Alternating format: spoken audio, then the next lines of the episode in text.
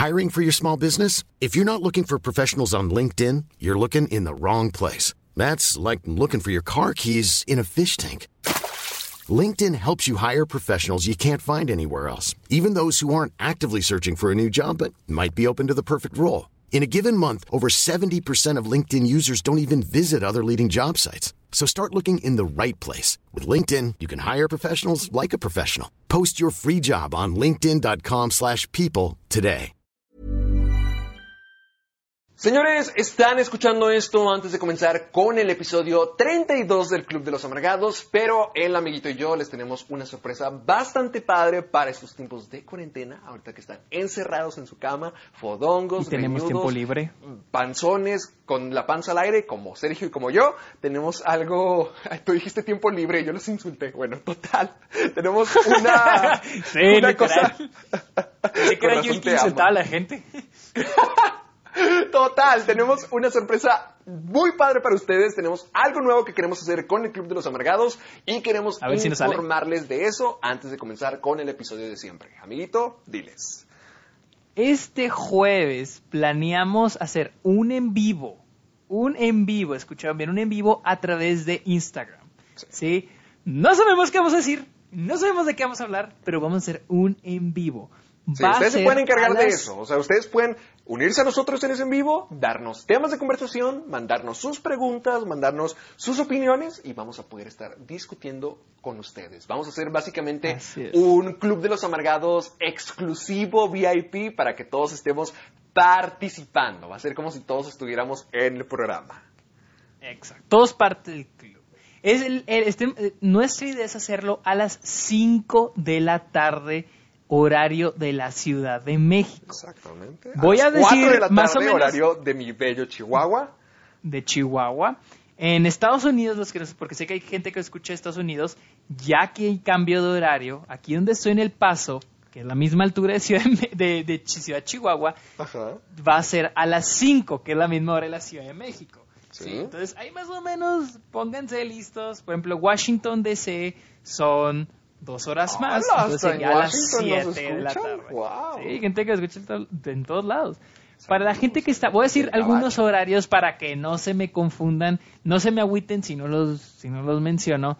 Gente del Salvador es la misma hora que la Ciudad de México. Voy a mencionar los que son diferentes a la Ciudad de México. ¿sí?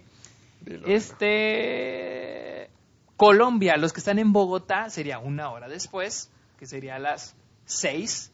La gente de Quito en Ecuador también a las 6. Gente de Perú también a las 6. Este, sé que sé que hay mucha gente de Perú que nos escucha, mucha gente de, de, de Bolivia, la gente de Bolivia en Sucre, este, a dos horas después sería a las 7. ¿En Argentina? ¿En. Argentina y Colombia? En Argentina son tres horas más, sería a las 8. ¿Sí? A las 8. Déjame ver el horario en Colombia. Creo que ya lo mencioné. En Bogotá. En Bogotá es una hora más, así que sería a las 6 de la tarde. Así que sí me equivoqué. sí me llegué a equivocar. sí me llegué a equivocar. Solo acuérdense, Ciudad de México a las este 5 de la 5 tarde. de la tarde. México. Ba- básicamente Yo no va a ser sé horario, para que lo tengan en general, para medida para todo México y para todo el mundo, va a ser a las 5 de la tarde, Ciudad de México. Ahí ustedes pueden Sí. ir calibrándose con cómo está todo lo demás. Sí, Eh, va porque ser- yo no sé qué países ya tienen cambio de horario, porque aquí en Estados Unidos ya hay cambio de horario, entonces... Sí, para, nomás para, para que lo tengan en mente, que, que el jueves 2 de abril, el jueves 2 de abril va a ser el día que vamos a hacer esto a las 5 de la tarde, Ciudad de México. Ustedes vayan encargándose de hacer sus conversiones, pero ahí los vamos a estar esperando para que se unan a nosotros. Greñudos, así, sin corte de pelo ni nada, ahí los vamos a estar. Sí, de hecho, ahí nos van a ver en vivo, todos acabados. Tengo que ir pintando mi habitación y dándome una buena peinada para estar preparado para entonces. Pero para que vengan, tengan- sean amargados con nosotros, se unan y nos vean en vivo. Para que ahí hagamos un mini episodio especial del Club de los Amargados. Todos juntos. La amargosidad ahora sí que pegó feo. Ahora sí, es todo. Así que, ahí los esperamos. Los esperamos y están a punto de escuchar el episodio 32. Disfrútenlo, Sí. fue genial. Lo van a amar. Démosle el episodio 32 ya.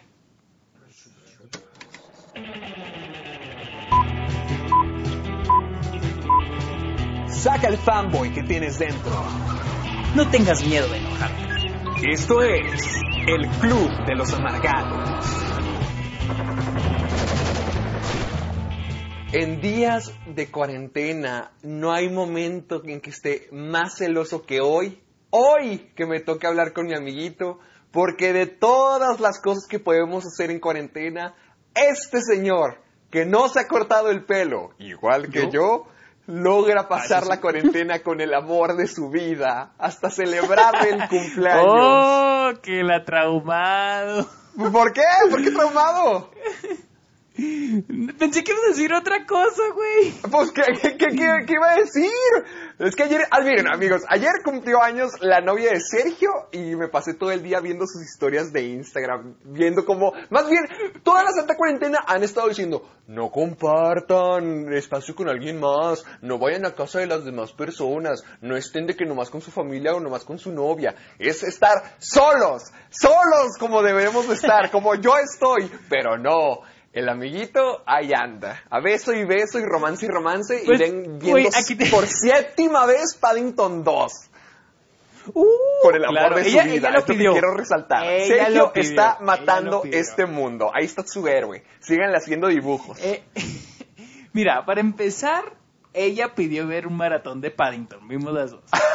Y luego en segunda, aquí no solo está Luisa, también está Fernando. Así que, ni, ni modo que corra Fernando, es mi roomie. Deberías de correrlo, deberías de quedarte solo, como todos nosotros. Yo aquí estoy pudriéndome, en serio, hoy, hoy fue el día donde me quebré y tengo la teoría que es por la película que vi en la mañana. Ahorita te voy a contar de eso, pero hoy fue el día... ok, ok. ¿Cómo, cómo?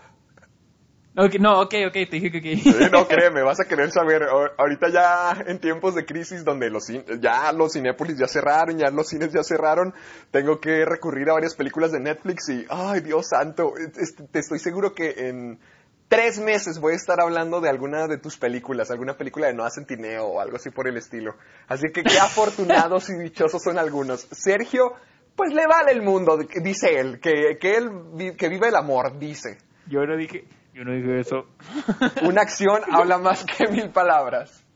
Por cierto, feliz cumpleaños 24 a Luis. 23. 23 a Luis. Fuck. ¿Qué tal, amiguito? ¿Cómo has estado pues- pasando todo esto?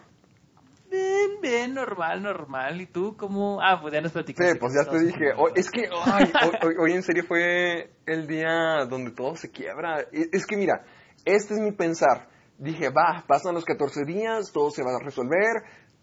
Pues no, realmente, porque todo se está poniendo cada vez peor. Ya estoy en mi onceavo día de cuarentena, estoy a tres días más de poder cumplirla, pero pues no importa porque nomás las cosas se están poniendo más grandes, así que vamos a seguir en la casa. Yo na- no entiendo, los 14 días son para que salgan más casos y para que la gente los pueda identificar y no se propague, pero pues de Sí. que nos vamos a seguir enfermando, nos vamos a seguir enfermando y de que tenemos que estar en casa, tenemos que seguir en casa hasta que esto acabe. O sea, Sergio, se me están acabando las porquerías que ver. Hoy estaba pensando, hoy me hice el plan de que a lo mejor y me voy a ver toda la saga de Viernes 13, toda la saga de Pesadilla en Calle del Infierno, toda la pesadilla de Halloween y Scream.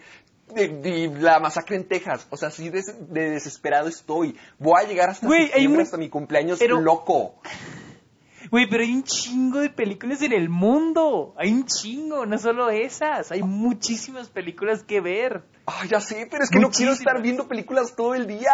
Lo amo, lo adoro, me encanta el cine, pero no puedo todos los días nomás sentarme a ver películas. Sobre todo, tú tienes un apartamento grande y además tienes a Fernando, tienes a Luisa. Yo estoy solo, en mi madriguera. Y ya me está afectando, en serio, ya me está dando Bueno. como Jack Torrance y no tengo a quién matar. Wow, nadie se acerque a Héctor. Nadie se acerque a Héctor. Por favor, nadie se le acerque. Gracias. No queremos otra celebridad, este, como O.J. Simpson. no tienen problema. Estaría padre ver la problemas. serie de O.J. Simpson. Créanme, es Oh, ¿no lo has visto? Ok, ahí tienes, ah, ahí tienes algo que ver. La neta, vela. Vela. De La hecho, de, hecho, para que la gente se ponga en contexto, señores, esta semana sí vamos a hacer lo que prometimos la semana pasada, ya que eh, esto es lo que íbamos a hacer la semana pasada, Sergio y yo, pero bueno, una cosa llegó a otra y terminamos hablando todo el Terminamos programa hablando de Malcolm. Sí, y fue fantástico. Que por cierto, ya, que por cierto, ya acabé la séptima temporada. Eh, ah, ya, o sea, ya la acabaste la serie. ya Episodio la especial de Malcolm, parte 2. ¿Qué te pareció? Parte 2, temporada 7. ¿Qué te pareció? pues sí, pues está buenísima. O sea, son los capítulos que ya había visto, pero, o sea, llegar al final y ese, ya está en Harvard y todo. Pero sí te gusta el final de que está en Harvard, pero también Sí, trabaja como sí, el... Tiene sentido, Sí, ¿no? sí, o sea, yo, sí, o sea, yo, lo- yo había visto ya el final hace años cuando lo pasaron en el Canal 5, pero sin saber que era el final de toda la serie. Sí. Sino que cuando acabó en ese entonces dije, ah, se me hace que este es el final, el último capítulo de la serie. Y me, la neta a mí sí me gusta mucho porque, pues es, es como un capítulo más, pero también es la conclusión de esto, ¿me entiendes? Y pero pues- bueno, Ya, ya, ya, íbamos a analizar Malcolm otra vez. Total, total, total. Lo que decíamos es que ahora sí vamos a tener el episodio donde vamos a estar discutiendo y vamos a estar platicando de todas las cosas que hemos hecho durante la cuarentena. Como el mundo del cine está frenado, como ya los cines ni siquiera abren, ya ni siquiera se está estrenando nada, dudo que veamos un tráiler en un ratito. Bueno, entonces nosotros hecho. hemos estado consumiendo muchísimas cosas para no volvernos locos, desde películas, videojuegos, al menos yo, Sergio a lo mejor también, series incluso, de todo. Hemos estado haciendo un montón de cosas y un montón de programas, de películas para poder mantenernos cuerdos y de eso queremos compartir con ustedes, ya que todos hemos tenido cosas que ver con la cuarentena podemos di- discutir algunas cosas que han sido populares en colectivo, como Sergio y yo con el hoyo, que los dos tenemos una opinión bastante marcada de- del hoyo. Sobre todo Sergio, que le encanta tuitear y tuitear y tuitear. Háganse un favor, no lo sigan en Twitter. Yo no lo puedo silenciar nomás porque es mi amigo, pero hijo, hijo, el hombre más odioso y más rencoroso de la tierra. Hay mucha, hay mucha gente que está de acuerdo conmigo. Mira, que, que conste, yo no dije que la película es mala. Para mí es, es una película ok abajo el promedio. Ah, no es ok. mala. Ok. O sea, no dije que es mala. O sea, siento que hay muchas cosas bien, como el. Bueno, pues diseño. Bueno, ahora- ahorita, ahorita discutimos eso a fondo para terminar Ok, la intro para ya comenzar a eso. Pero más o menos es lo que es, es la, es la temática de este programa. O sea, lo que vamos a estar haciendo en esta ocasión es que todas las cosas que hemos compartido como colectivo, por ejemplo, El Hoyo, o la nueva película que ahorita se está pegando en Netflix, o lo que sea, lo que hayamos consumido Sergio y yo, queremos hablar de eso, a lo mejor recomendárnoslo entre nosotros, simplemente compartirlo, o también ponerlo allá afuera por si ustedes lo quieren intentar. Sobre todo porque Sergio, que tiene dinero, tiene Criterion Channel y tiene un montón de opciones porque es americano. Trump lo ama, así que tiene servicios No bastante soy americano. especiales. Solo estoy en Estados Unidos. I- Ilegal, peor aún. Así que. Así que vamos a estar dando todas nuestras. Maldito. ¿Cómo? Maldito. Entonces vamos a estar dando todas nuestras recomendaciones para poder compartir usted, con ustedes cómo hemos estado viviendo la cuarentena ya en vísperas de acabarla, mm, al menos nosotros mismos. Yo ahorita estoy en mi onceavo día, no se va a acabar a pesar de que llegue al veinteavo día, pero bueno, eh, es la primera etapa, digamos que la fase uno de nuestra decadencia en la locura, de la destrucción del mundo y que el apocalipsis comience. Como diría, como diría Don Cangrejo en la película de Bob Esponja, bienvenido al apocalipsis, señor Calamardo. Sí viste la segunda No de Bob Esponja. ¿verdad? Sí, claro, claro. Y, y como, o sea, yo sé que a mucha gente, yo sé que a mucha gente no le gusta, pero a mí sí. A sí mí me encanta, es la mejor película de Bob Esponja. A mí también me encanta. A mí también me encanta. Eso. Me encanta. A ver, amiguitos, recuérdale a toda la gente dónde nos puede escuchar, por favor. Estamos en Spotify y iTunes y también en la plataforma española iVox y también en mi página de internet sergiomusquer.com diagonal amargados. No he subido los últimos episodios a esa página, Mm, pero les loco, prometo loco, ponerme al ahorita que más tiempo libre tienes, ocupado peinándote Prometo el pelo. ponerme prometo ponerme al corriente. Lo prometo, lo prometo. Excelente, para que vayan y escuchen los capítulos del pasado y además se descarguen el programa en cualquiera de las plataformas, porque no hay nada más delicioso que poner tu bocina JBL debajo de tu almada eh, y que la voz de Sergio o la mía retumbe a través de los ecos de tu cama. O también mientras que te estés bañando, desayunando o cocina. ¡Ay! imagínense que pudieran soñar con la voz de este sujeto. ¿Con nuestras voces? ¡Qué miedo, bueno, imagínenselo. Todo eso es posible si se descargan el programa y nos lo comparten como siempre con el hashtag Soy Amargado. De hecho, estoy muy feliz porque ya nos están haciendo dibujos más seguidos. Yo siento que ya estamos teniendo éxito y ya se va a acabar el mundo, no lo vamos a oh, disfrutar. Pero al menos tuvimos algo. Pero al menos tuvimos algo y les agradecemos mucho a todos ustedes que nos dan ese algo porque nos mandan muchos dibujos. Ya, a ver que dibujan a Sergio y que le sale muy exacto. Sobre todo, vuelvo a lo mismo, con los cabellos como los traemos ahorita, me, gusta Las bastante. Greñas. Las greñas, hijo, sí, yo no me lo voy a poder cortar hasta que todo esto se acabe. Así que quién sabe qué pase con nosotros. Vamos a terminar como el señor Burns en ese episodio donde tiene el casino. ¿Te acuerdas?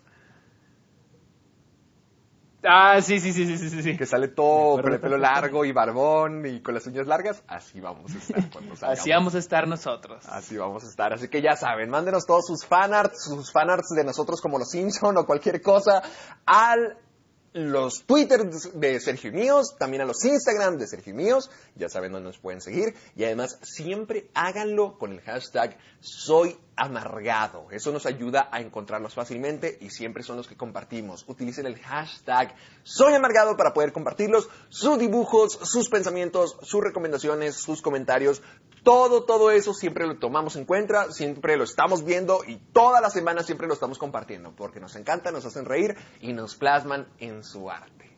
Y, ah, y amiguito, creo que también sería buena idea que nos vayan mandando recomendaciones de temas. Yo siento que es una buena oportunidad. Así es. Sí, porque si tienen un tema del cual les gustaría que hablásemos, este es el momento perfecto para hacerlo. Porque, por ejemplo, ya tuvimos nuestro episodio especial de Pixar, pero pudimos haberlo hecho más largo. Hasta incluso podríamos hacer un, episodio entero de Disney y hablar de nuestras películas de Disney, o nuestros placeres culposos, o cualquier cosa como ya tuvimos Malcolm el del medio también, o a veces le cuento películas a Sergio. Todo, ya que él nunca ve películas que yo le recomiendo, o bueno, que, no, que nos toca ver.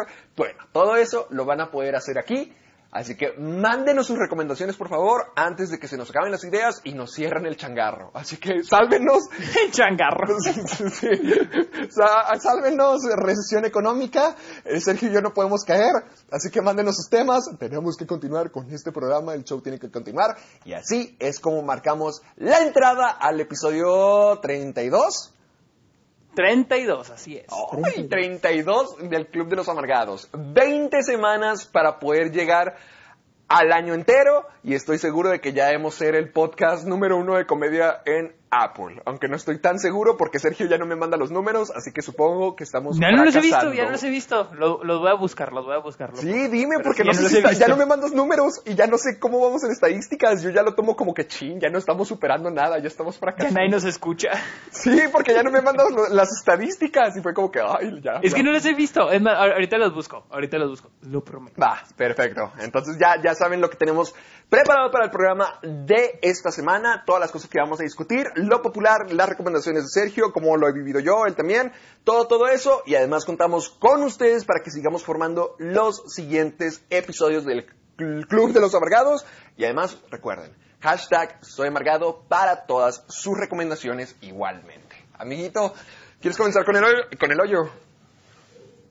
Vamos a darle con el hoyo, vamos a darle al hoyo. Mira, yo estoy seguro que yo estaba enojado contigo. Yo por toda la porquería que andas poniendo en Twitter, porque nomás te ensañaste. Le estás tire y tire y tire y tire al hoyo. Es que, güey, se me hacía una película. Mira, la vi con Luisa. Luisa tampoco le gustó. Yo creo que le gustó menos que a mí. No me sorprende. La película... para cuál?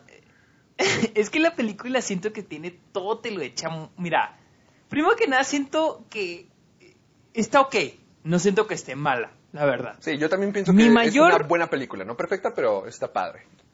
Ok, para mí no está ni en buena. Para mí está en abajo del del, del, Del promedio. promedio. O sea, para no ti es- mala, es debajo de un 5.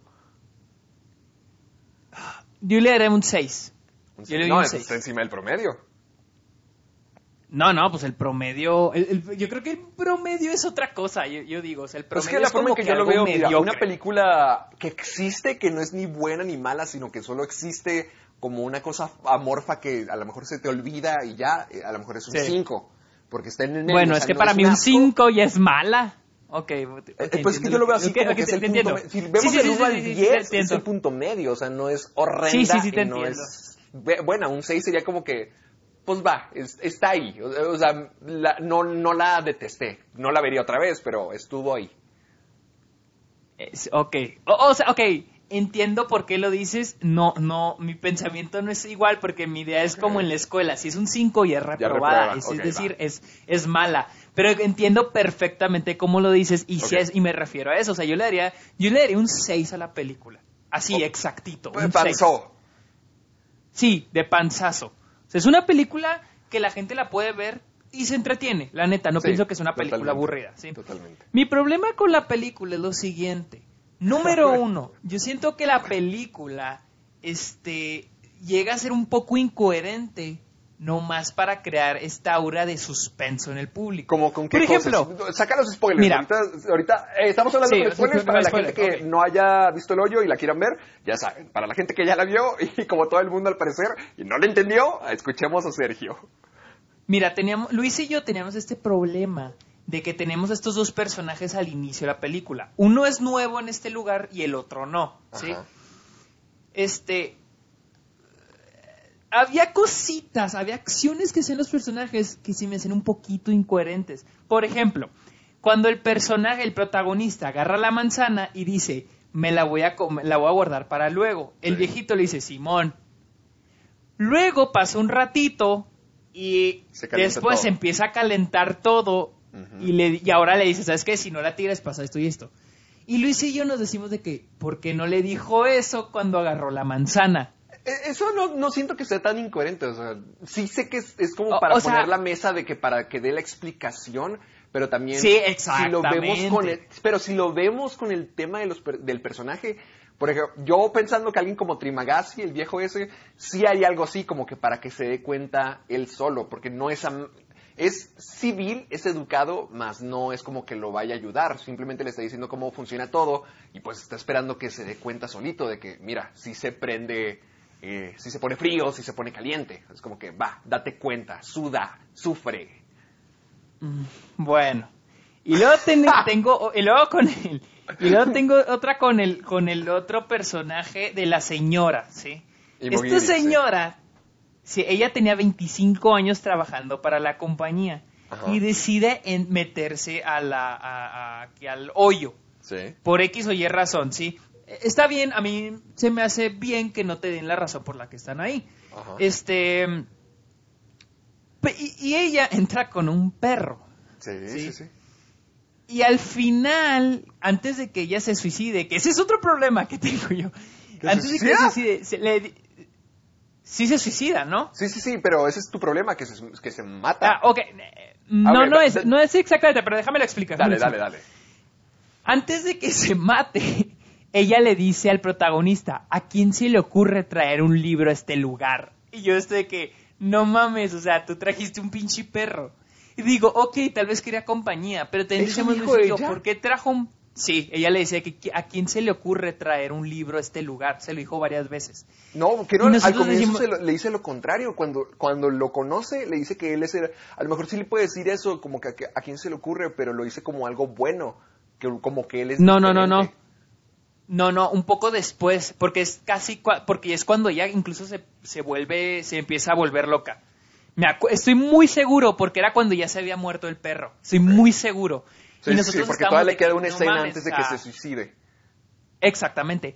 Entonces, nosotros nos quedamos de que no mames, o sea, incluso ya revela que ella tiene cáncer.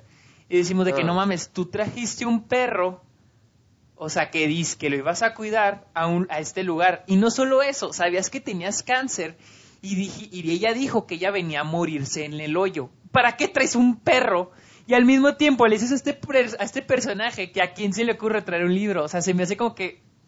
o sea, Ahí ahí- ahí va mi contraoferta de este tema. A ver, yo, la Ah, forma en que lo veo, sí, sí, lo del perro sí está raro, pero al mismo tiempo, es que con el personaje de Imogiri, la forma en que yo lo vi es que ella quiere que Goreg sea como un mesías, porque hasta incluso nos ponen la entrevista, el momento donde ellos dos se conocen, y como que hay un momento donde se nota que hay algo diferente con él. Creo que con los silencios incómodos lo incomoda y, y como que pone algo fuera, una opción diferente, mientras que siempre está poniendo tacha, tacha, tacha en lo mismo, hay una cosa que hace que resalte por X o Y razón. Entonces, por eso, como ella trabaja en la administración o para la administración, ella puede decidir o decidió con quién quería estar y lo escogió a él por lo mismo, porque lo veía como alguien diferente y además porque trajo un libro. Al comienzo también le dice eso, como que nadie trae un libro, todos piden de que ballestas, bats, pistolas, de todo, Sí, nadie sí. pide libros. Entonces, se lo, se- pero se lo dice como algo positivo, o sea, se da cuenta de que él es alguien bueno, de que él es alguien positivo, de que él es alguien con un buen corazón. Y por lo que tú dices, eso sí no me acordaba y todavía no lo, como que no lo pongo bien en mi cabeza, pero hasta incluso poniéndolo en contexto de la película, si le dijo eso en la escena junto, justo antes de morir, yo lo veía como, yo lo verí, yo lo vería como a lo mejor que perdió la fe, sobre todo porque siempre está diciendo de que es el Mesías, es el Mesías, es el Mesías, es el Mesías. Yo lo vería como un acto de perder la fe. O sea, si, si dijo eso que tú dices de que, ¿para qué trajiste un libro? Justo en la escena antes de morir, y ya lo hice con... digamos acuerdo con que era- una- como no me acuerdo una- si era justo antes de morir, pero estoy seguro que sí fue Sí, sí, sí, no, después no de justo antes de morir, pero sí lo dijo en la escena antes, porque es que le matan al perro y luego todavía le Sí. queda una escena donde le muestra que tiene cáncer y se desnuda y toda la cosa. Si en esa escena le dijo de que para qué se trajo el libro, yo lo vería, yo lo vería como que perdió la fe en él, que lo perdió la fe en su pseudo mesías, porque al comienzo lo decía como algo Sí. positivo, de hecho fue toda la razón por la cual quiso estar con él, por la cual quiso ser su compañero. Y hay muchos temas así como que de religión y de, por ejemplo, con los dos personajes que ya dijiste, mientras que Trimagasi quiere que sea egoísta y que quiere que sea egocéntrico y que nomás se enfoque en sí mismo y que se entregue al camino de la locura, digamos por el camino del mal, y Mogiri quiere que sea el salvador, quiere que lo ayude, quiere que la apoye a poder tratar de convencer a la gente de hacer un cambio. Ella está casi convencida de que él va a ser la persona que haga el cambio. Por eso mismo es como que lo ponen hasta como una figura religiosa. Siento yo que tiene, mucho tiene mucho que ver con eso, con el Mesías, con el ser el Salvador. Y, y a lo mejor, si dice eso, lo que tú dices, a lo mejor perdió esa imagen, lo cual continuaría con el tema religioso que la película a veces maneja. Mi pregunta es, ¿cómo se suicidó? ¿Se colgó? ¿Con qué? ¿Y de qué? Puede ser con la sábana y yo diría que lo puso en los foquitos. Ya es que ahí había luces que prendían verde y, y roja. Ajá. Yo, ahí hay una escena, cuando está con Trimagasi, ahí ponen la ropa a colgar, lo, lo muestran cómo es que ahí ponen cositas. Yo digo que ahí pudo haber puesto la sábana y ahí pudo colgarse. Bueno. Es que Luis y yo estamos de que, ¿de dónde? Y- y, o sea, Lu- Luis y yo, no, no, o sea, no, no sé, o sea, la neta no me convence, la verdad, no me convence. Uh, Porque Luis y yo estábamos de que, ¿y de dónde se colgó esta Yo diría que los no focos, yo diría no que esa es la, la respuesta más, más Porque- lógica, porque de hecho está del lado de la habitación lo donde están esos focos. No, eh, no, no, y aparte no te lo muestran, no te muestran más que un pedacito, digo, se me hace que no tienen, no tuvieron manera de decir, ah, de dónde la colgamos lógicamente y nomás muestran ese pedacito. Y digo, está bien, o sea, hay no muchas sería tanto esa eso, parte, pero- yo siento que como que... Sí, no, no, no, no, no, yo- era una pregunta, era una pregunta, Ah, a ver ok, si ok, tú tenías esa. A ver, y ¿qué más, luego qué más? otra, o sea, o- es que esas, cositas son las que me Dime, molestan. dímela, Tal dímela, vez es personal. Por ejemplo, hay una parte cuando están bajando por el ascensor, una, digo, ¿Quién es? cuando Barat llegan con el señor de- y sí, y el, ajá, están bajando por, el- por el ascensor, por el hoyo, Ajá. y, y este y se encuentra con el señor de silla de ruedas. Y, y, y- es algo que Luis y yo decimos es que por, por qué o sea y luego la película dura un- menos de una hora cuarenta digo hay mucho que le pueden sacar a esta Sí, es película. una, una hora por y ejemplo media, le dice por ejemplo por ejemplo los de- está el señor de la silla de ruedas y el protagonista le dice a, a Ba- Barat Barat Sí, ¿se llama, Ba- ¿verdad? Barat. Barat. Barat le dice quién es él y le contesta un hombre sabio Sí. y yo me quedo que, güey, o sea, ¿por qué dices un hombre? O sea, hay mucho para decirnos sobre el personaje, no solo del de la silla de ruedas, sino también de Barat. O sea, Y, y- y yo como audiencia digo, ¿por qué el de la silla de ruedas? ¿Por qué deberían escuchar al de la silla de ruedas? O sea, porque este güey dijo, ¿es un hombre sabio?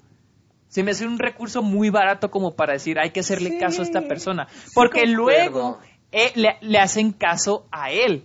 Sí, con lo de que no, es que es el mensaje y no sé qué. Y dices, ah, ok, tiene sentido, pero ¿por qué lo vamos a escuchar a él? ¿Por qué le vamos a hacer caso a él?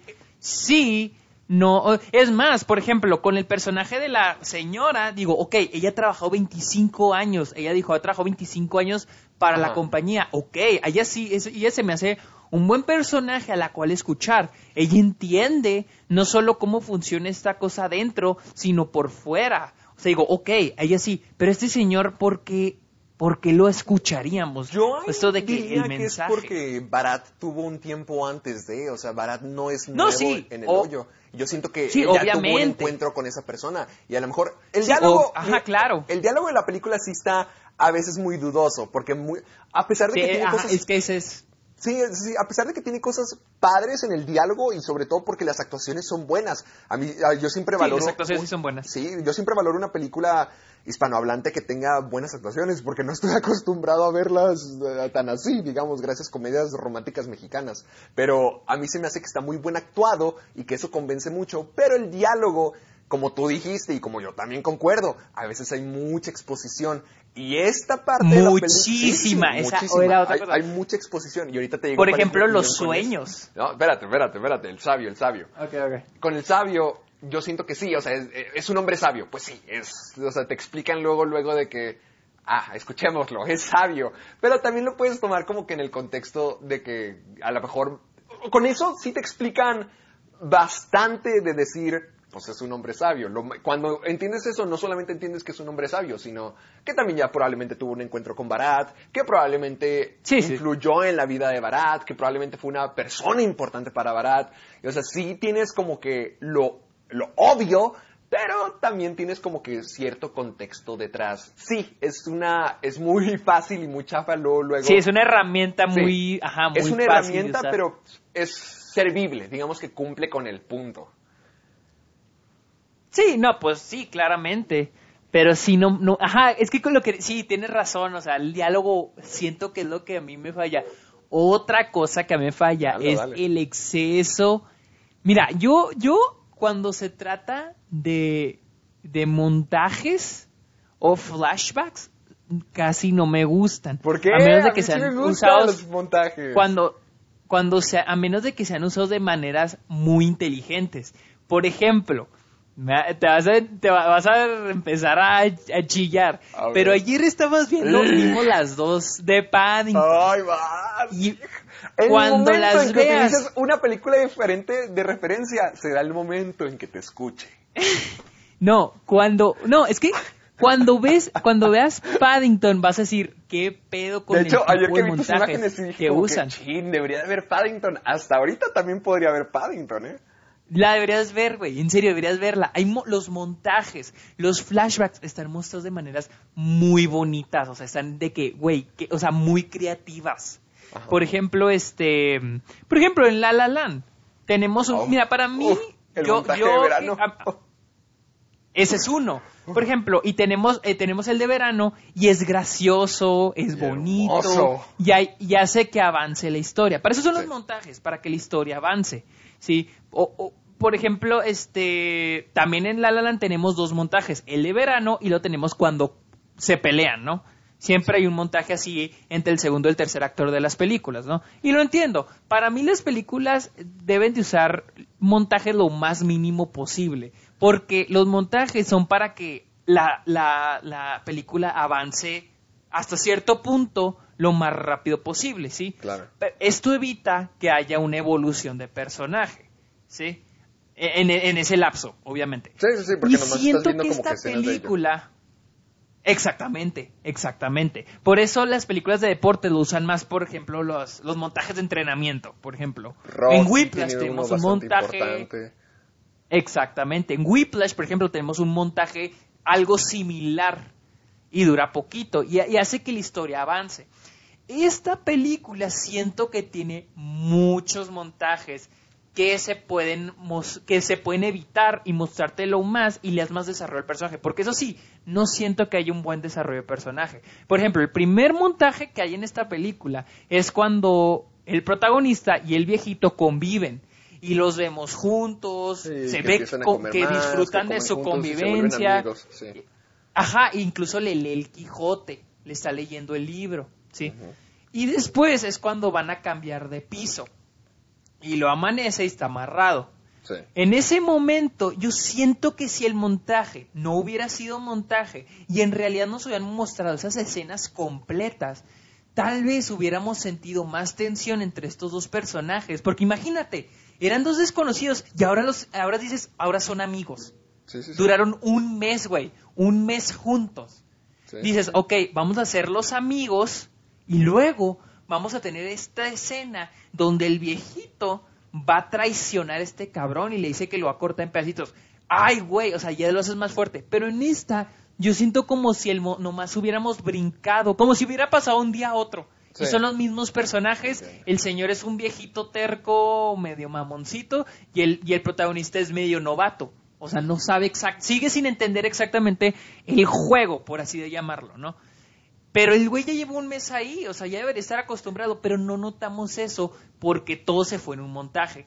Lo mismo, creo que hay otro, hay otro montaje después con esta, con la chava, con la señora. Y luego hay otro montaje cuando empiezan a bajar los, los pisos. Entonces, siento que la película no dura, la película dura menos de una hora cuarenta, creo si, si, hubieran evitado los montajes, le hubieran pegado las dos horas y garrita, dos horas quince, dos horas veinte, pero le hubieran dado más, más evolución al personaje, más importancia. Eso opino yo. O sea, eso es, esa es mi opinión con lo de los montajes. Es que sí tiene, sí tiene sentido mucho lo que dices, pero creo que estamos viendo la película de dos formas distintas. Siento que, por ejemplo, mientras que tú te estás enfocando más en lo que, digamos que en el guion, eh, o sea, es totalmente válido. No estoy diciendo que la tuya, tu forma sea mejor o que la mía sea mejor, sino son dos formas distintas. Por ejemplo, tú siento que te estás enfocando más en el guion y las cosas que pasan. O sea, te lo estás tomando como que más literalmente, que es válido. Y, y sí, o sea, si lo ves así, a lo mejor termina viéndose como una película súper incompleta, súper deficiente. Pero yo trato de verla de una manera distinta, como que no enfocarme realmente en lo que está pasando, no enfocarme en eso, sino como que en lo que te quieren o la metáfora de lo que eso significa. Por ejemplo, yo lo veo más como, pues sí, el sujeto te iba a pasar seis meses ahí y durante esos seis meses va a aprender muchísimas cosas y siento que cada personaje y cada compañero que tiene es una referencia a algo, quizá un mensaje político, quizá un mensaje de lo que quieren hacer. Que por ejemplo dices que sí, tienen mensajes muy, muy obvios. Y sí, o sea, es una, no es como Parasite, que sabes que el mensaje está ahí, pero lo puedes, lo, notas con más sutileza. Aquí son más obvios, pero a través de todo lo que, de por ejemplo, los montajes o de cada personaje o del diálogo, todo lo que ocurre, siento que cada uno tiene una enseñanza. Por ejemplo, para mí, Trimagasi no importa que lo haya que se lo haya tratado de traicionar. Para mí eso no tiene relevancia. Pasa durante la primera media hora de la película. El sujeto se muere, lo matan durante la primera hora de la película, durante la primera media hora de la película, apenas el primer tercio.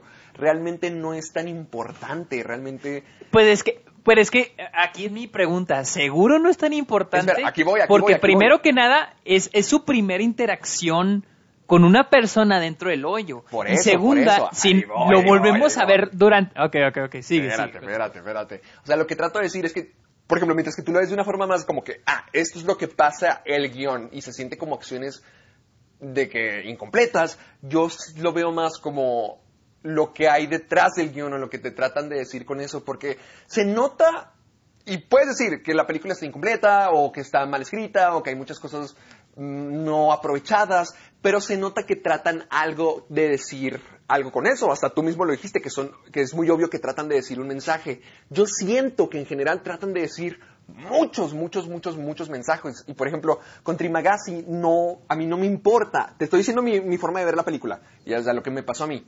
De que a mí no me importa que lo haya traicionado. O sea, para mí es algo obvio que iba a pasar, algo que tenía que pasar. Pero al menos queda demostrada como que esa esa, esa perspectiva, o sea, la, la perspectiva, digamos, egoísta, el camino del mal, queda demostrado a través de ese personaje, porque hasta ver los nombres, los nombres están súper complicados y súper específicos, y según tengo entendido, algo significan. No sé qué, porque no leí el artículo, pero sé que algo tiene que ver. O sea, como que con cada detallito que tratan, hay una metáfora detrás, es, es algo. Muchas veces son obvias, y muchas solamente crece en ese, digamos que ese ámbito espiritual, lo metafórico de la película. Trimagasi eh, demuestra, eh, el tiempo que pasamos con Trimagasi demuestra lo que es malo. No, para mí no me importan las acciones que pasan ahí, porque es predecible. Puedes predecir muchas cosas que puede haber en Sí, la es muy, película. es muy predecible también. Pero lo que importa es lo que se queda, digamos, de que cómo ves la película, Yo- no viéndola literalmente, sino de forma, la metáfora, la, la espiritual, que podrá tener cosas obvias, repito, pero aún así está ahí. Trimagasi no importa que lo traiciona, sino importa que demuestre lo malo, el lado malo del hoyo. Igual, esta Imogiri no importa que se suicide o que trate de hacer esto o lo otro o lo que sea, lo que importa es que demuestre de que él ya es el camino como que del bien, que puede ser del- de la solidaridad, pero la solidaridad inefectiva. Y digamos que cada personaje, hasta Barat, hasta la Miharu o Goreg, todos son representantes de algo. Por ejemplo, Goreg, digamos que es el... o sea, el, sí, el- que, a ver, sí, o sea, sí, o sea, sí, sí, sí, entiendo lo que O dices. sea, yo también entiendo lo que tú dices. Yo creo Para que mí es más importante. Para mí lo que me hizo que a mí me gustara fue enfocarme en ese lado metafórico en lugar de decir, ay, esto no tiene sentido. Ay, esto. Pues esto sí, no- o sea, es que- no. Es que yo entiendo, yo entiendo que sí la película se concentra demasiado en dar un mensaje, que es Sí. un es lo que me molesta, porque o sea, por ejemplo, tenemos Parasite que tiene este mensaje, pero pero tiene tiene personajes, tiene una buena situación, tiene todo muy bien, ¿me entiendes? Sí, sí, sí. y, y, y, y- no me no me gustan. Esa fue la razón por la que no me gustó la, la, el corto ganador del Oscar, que fue el de, de A Neighbor's, de, de- la, la ventana de los vecinos. Sí. Ah, porque es una película donde la metáfora está muy en tu cara. O sea, es como si agarras un, un pasaje de la Biblia eh, lo, y lo adaptas al tiempo real y le cambias los personajes, y na- pero es literal la misma la misma historia. de la Biblia. ¿Entiendes? es O sea, que creo que de- no le sí encuentro ningún sentido. Yo y no- más, no- y no más de si no tratas de... Yo no le quito nada de validez a lo que tú dices, solamente creo que es muy importante aquí como que con qué ojos lo decías ver la película o también qué clase de persona o qué clase de experiencia quieras de la película. Porque, por ejemplo, a mí sí me gusta el hoyo, igual no voy a decir de que es la película perfecta, de hecho yo admito todos esos problemas. Si ves mi, mi análisis que hice en el canal, hasta digo, el primer acto es pura, pura, pura explicación, pero siento que esa explicación sirve para como que sacarlo del camino, de que entiendas cómo funcionan las cosas, entiendas cómo es que funciona esto del hoyo, pero te puedas enfocar en el mensaje que te tratan de dar.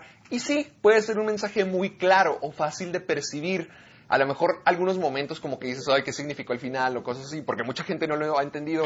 Yo siento que lo puedes tomar, pero para mí que sea obvio no le quita como que el valor. A lo mejor no es no es sutil, a lo mejor no es ah, eh, la cosa más inteligente y complicada del mundo, pero siento que en general la película, siendo lo que es, siendo bien, siendo ok, siendo lo que es, es algo creativo, es algo entretenido. El concepto del hoyo de, de la mesa bajando sí se me hace muy padre y siento que a partir de eso, de una mesa bajando piso en piso, sacaron cosas creativas y cosas divertidas. La película no es perfecta, pero para la clase de película que es, hacen algo que se puede sentir original. A lo mejor Pues obvio, te, te pero se puede diré, te sentir diré. padre. Yo no, ah, que se parece algo yo no cubo, sabía ¿no? esto. No, y no solo eso. Este, estaba leyendo la crítica de este crítico del Universal llamado Alejandro Alemán y él explica que hay una película llamada Almacenados, Ajá. que es este mexicana, que es sobre un adolescente que llegas a un nuevo empleo, encargado de una bodega vacía donde al parecer nunca ocurre nada. Lo recibe un anciano, el viejo encargado, el cual después de décadas de trabajar en la empresa, finalmente se va a ir. ¿Similar? Eh. Muy similar. Todavía no termina, espera. El viejo le muestra con cierto desgano lo que hay que hacer. Todo, o sea, cuando llegue el camión, llenas estas formas, la mercancía se descarga aquí, a tal hora es la comida, y hay que pasar la tarjeta, bla, bla, bla. Y le dice, estamos. Esta es la muletilla del viejito. Ah, la fregada. Igual ya que está. como pasa- o sea, como el obvio. Ajá, igual que en el hoyo. ¿Qué pasa aquí? ¿Cuál es la similitud en estas películas? Aparte de todo lo que dije, son escritas por la misma persona. Este David de Sola. Ah, ok. Ajá. Sí. Entonces, esto no lo sabía, esto lo supe gracias a este chavo, a este señor que se, o chavo que se llama Alejandro Alemán, es un crítico del Universal, escribió su crítica sobre el hoyo y escribe que hay una cierta, hay- o sea, es igual, o sea, es la misma dinámica, ¿me entiendes? Y, es lo, y te digo, lo mismo pasa con, con la de Bong Joon-ho, esta es- Snow, Snow, Piercer. eh, Snowpiercer, ajá, esa. Que, que sí, también, a mí se me hace muy buena película, pero sí es cierto, también tiene unas metáforas que están muy en tu cara, pero se me hace, desarrolla más, siento que desarrolla más, siento que se concentra más, porque tú también, como dices tú, está lo de la metáfora y luego también lo que es el desarrollo del personaje, todo eso. Entonces siento que esta, la de Bong Joon-ho también tiene eso. También la del cubo. La del cubo, pues sí tiene su metáfora, pero también trata de entretener. Entonces, siento que con el hoyo, siento que trata también de ser medio pretenciosa. También siento que es un poco pretenciosa. Te digo, no se me hace aburrida. No, siento que sí es aburrida entretenida. no aburrida no se me hace. Siento que es- entretenida, pasas un buen rato, pero sí siento que se pudo haber hecho. Cambiaría muchas cosas de la película. O sea, sí cambiaría muchas cosas. Sí, no, te, te lo entiendo, o sea, sí, sí es válido.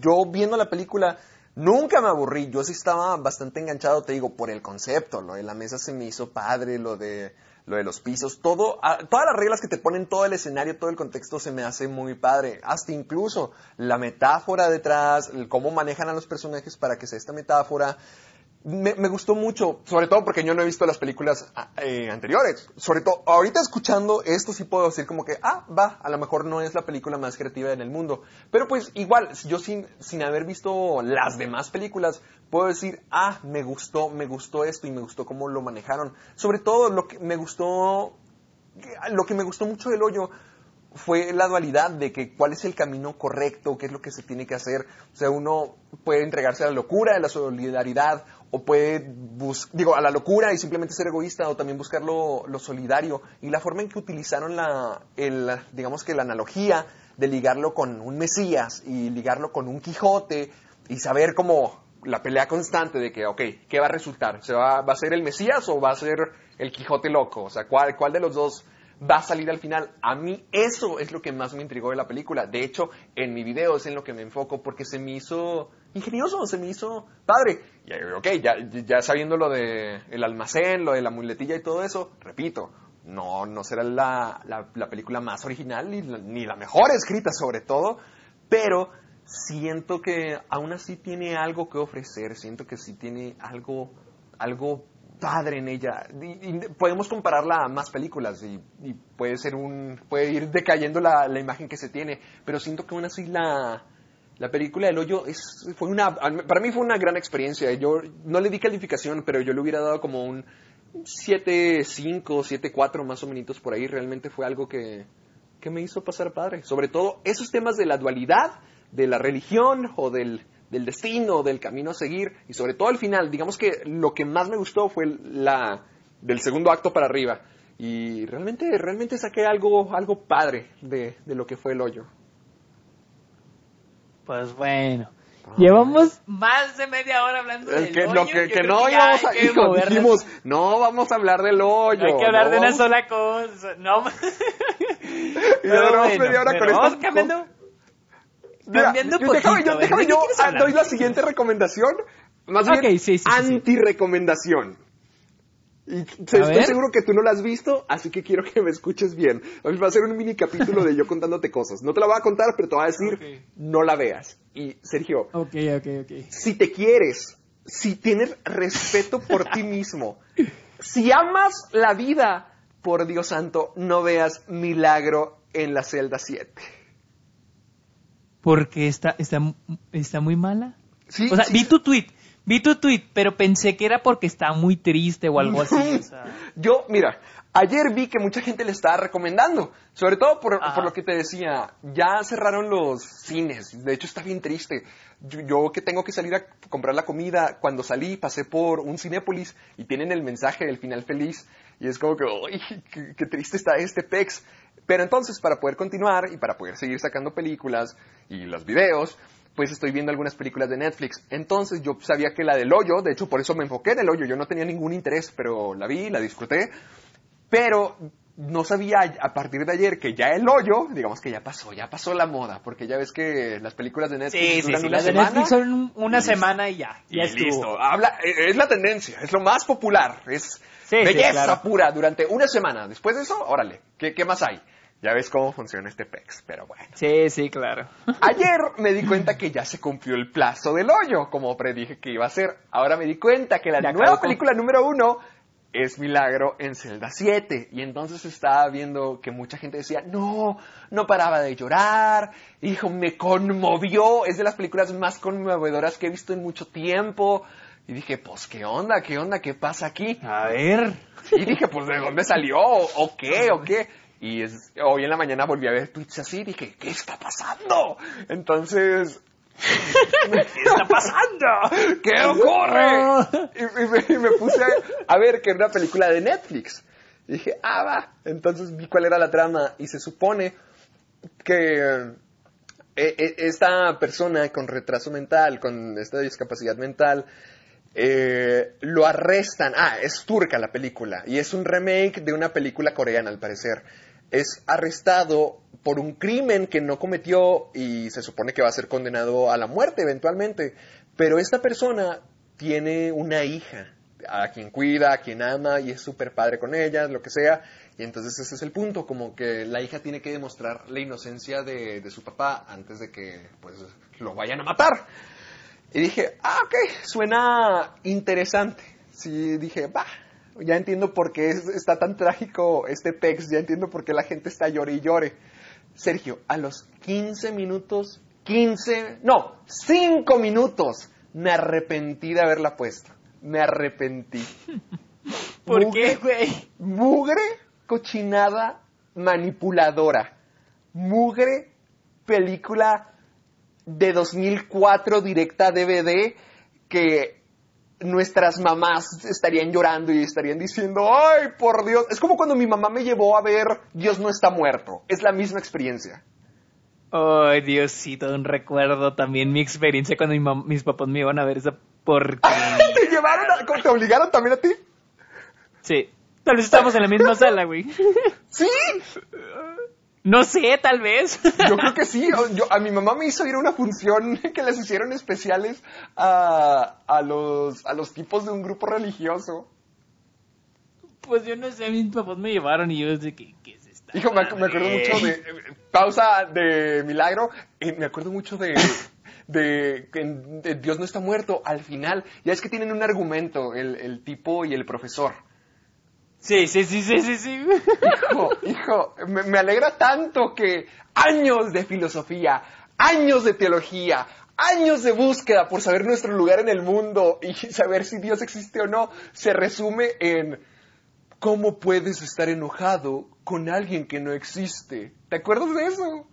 Sí, sí, sí, me acuerdo. sí, Me acuerdo que en ese momento muchos en la sala se pusieron de que, eso, eso sí, y aplaudieron, Sergio. Y yo como que, wow, ¿nunca han escuchado un buen argumento en su vida? Total, nomás quería, Sí, sí. quería tener esa tangente. Porque, Sacar el odio, sacar el odio. Sí, sacar el odio. Porque todavía tengo más odio que sacar, porque se- el milagro en Zelda 7 es la misma cosa. No religioso, sino igual de manipuladora, igual de, de básica. Te digo, parece una película directa DVD. La cinematografía está horrenda, Sergio. Todos son, son tomas abiertas o tomas medias. Es lo único que conocen. Realmente se ve horrible y la iluminación también es una porquería. O sea, eh, se ve barato. Obviamente no es Hollywood, no, no es, es una película turca, no tienen tanto presupuesto como una película hollywoodense, pero es que se ve muy barato, se ve muy chafa y crean ese sentimiento de que no, de que esto es algo que no vale la pena, hijo, y tú, a ti que te, siempre te andas quejando de, lo- de los trailers y las transiciones, esta película parece que la hicieron con Movie Maker. Así tiene las transiciones No de que me- estaba esperando la transición de una estrella, era lo único que me faltaba. no mames. Estilo Star Wars, ¿no? Pero Star Wars. Sí, es- estilo Star Wars, pero con estrella o un corazón. En serio, no, un corazón quedaba más apropiado con el tema de la película. Porque no manchen, eh, lo que utiliza esta cosa es de que vean qué personaje tan bondadoso, vean qué personaje tan dulce, tan tierno, tan, oh por Dios, este sujeto es el hombre más dulce del mundo, qué increíble. Vamos a destruirlo, vamos a hacer que su vida sea una porquería, vamos a, a humillarlo, vamos a romperlo, vamos a hacerlo peor con él.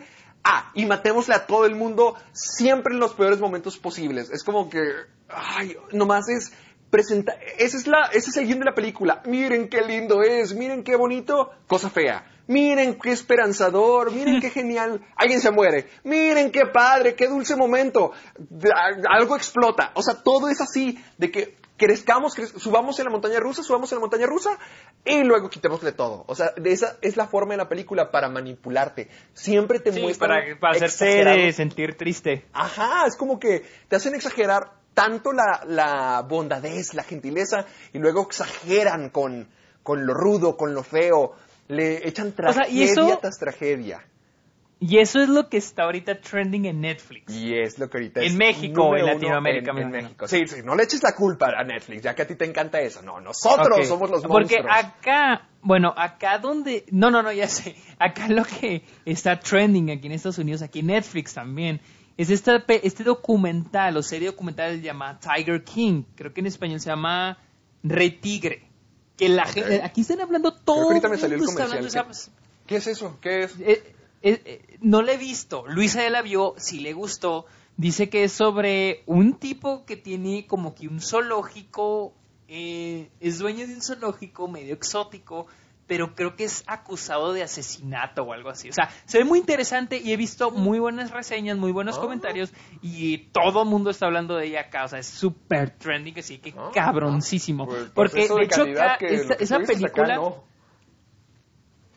Porque es- esa película que dices sí está disponible aquí en Estados Unidos, pero ni- no está en el top 10. O sea, aquí está Ozark, o- Oz- o- Ozark, Ozark, Ozark, sí. este, y luego All American, tenemos en Catamarca, El Hoyo está en quinto lugar, Bloodfather, no sé cuál es esta película. Es que que me- creo que es, es a lo que te a lo que me pregunto yo y lo mismo que no me mira yo siempre he defendido a Netflix sobre todo de ti porque yo sí argumento que tiene muy buen contenido. Pero la cosa es que los algoritmos lo popular todo eso no permite que eso brilla o que sea, sean conocidos por eso. Porque ve ve lo que tú, tú tienes Tiger King en primer lugar. Nosotros tenemos esto. ¿por qué no no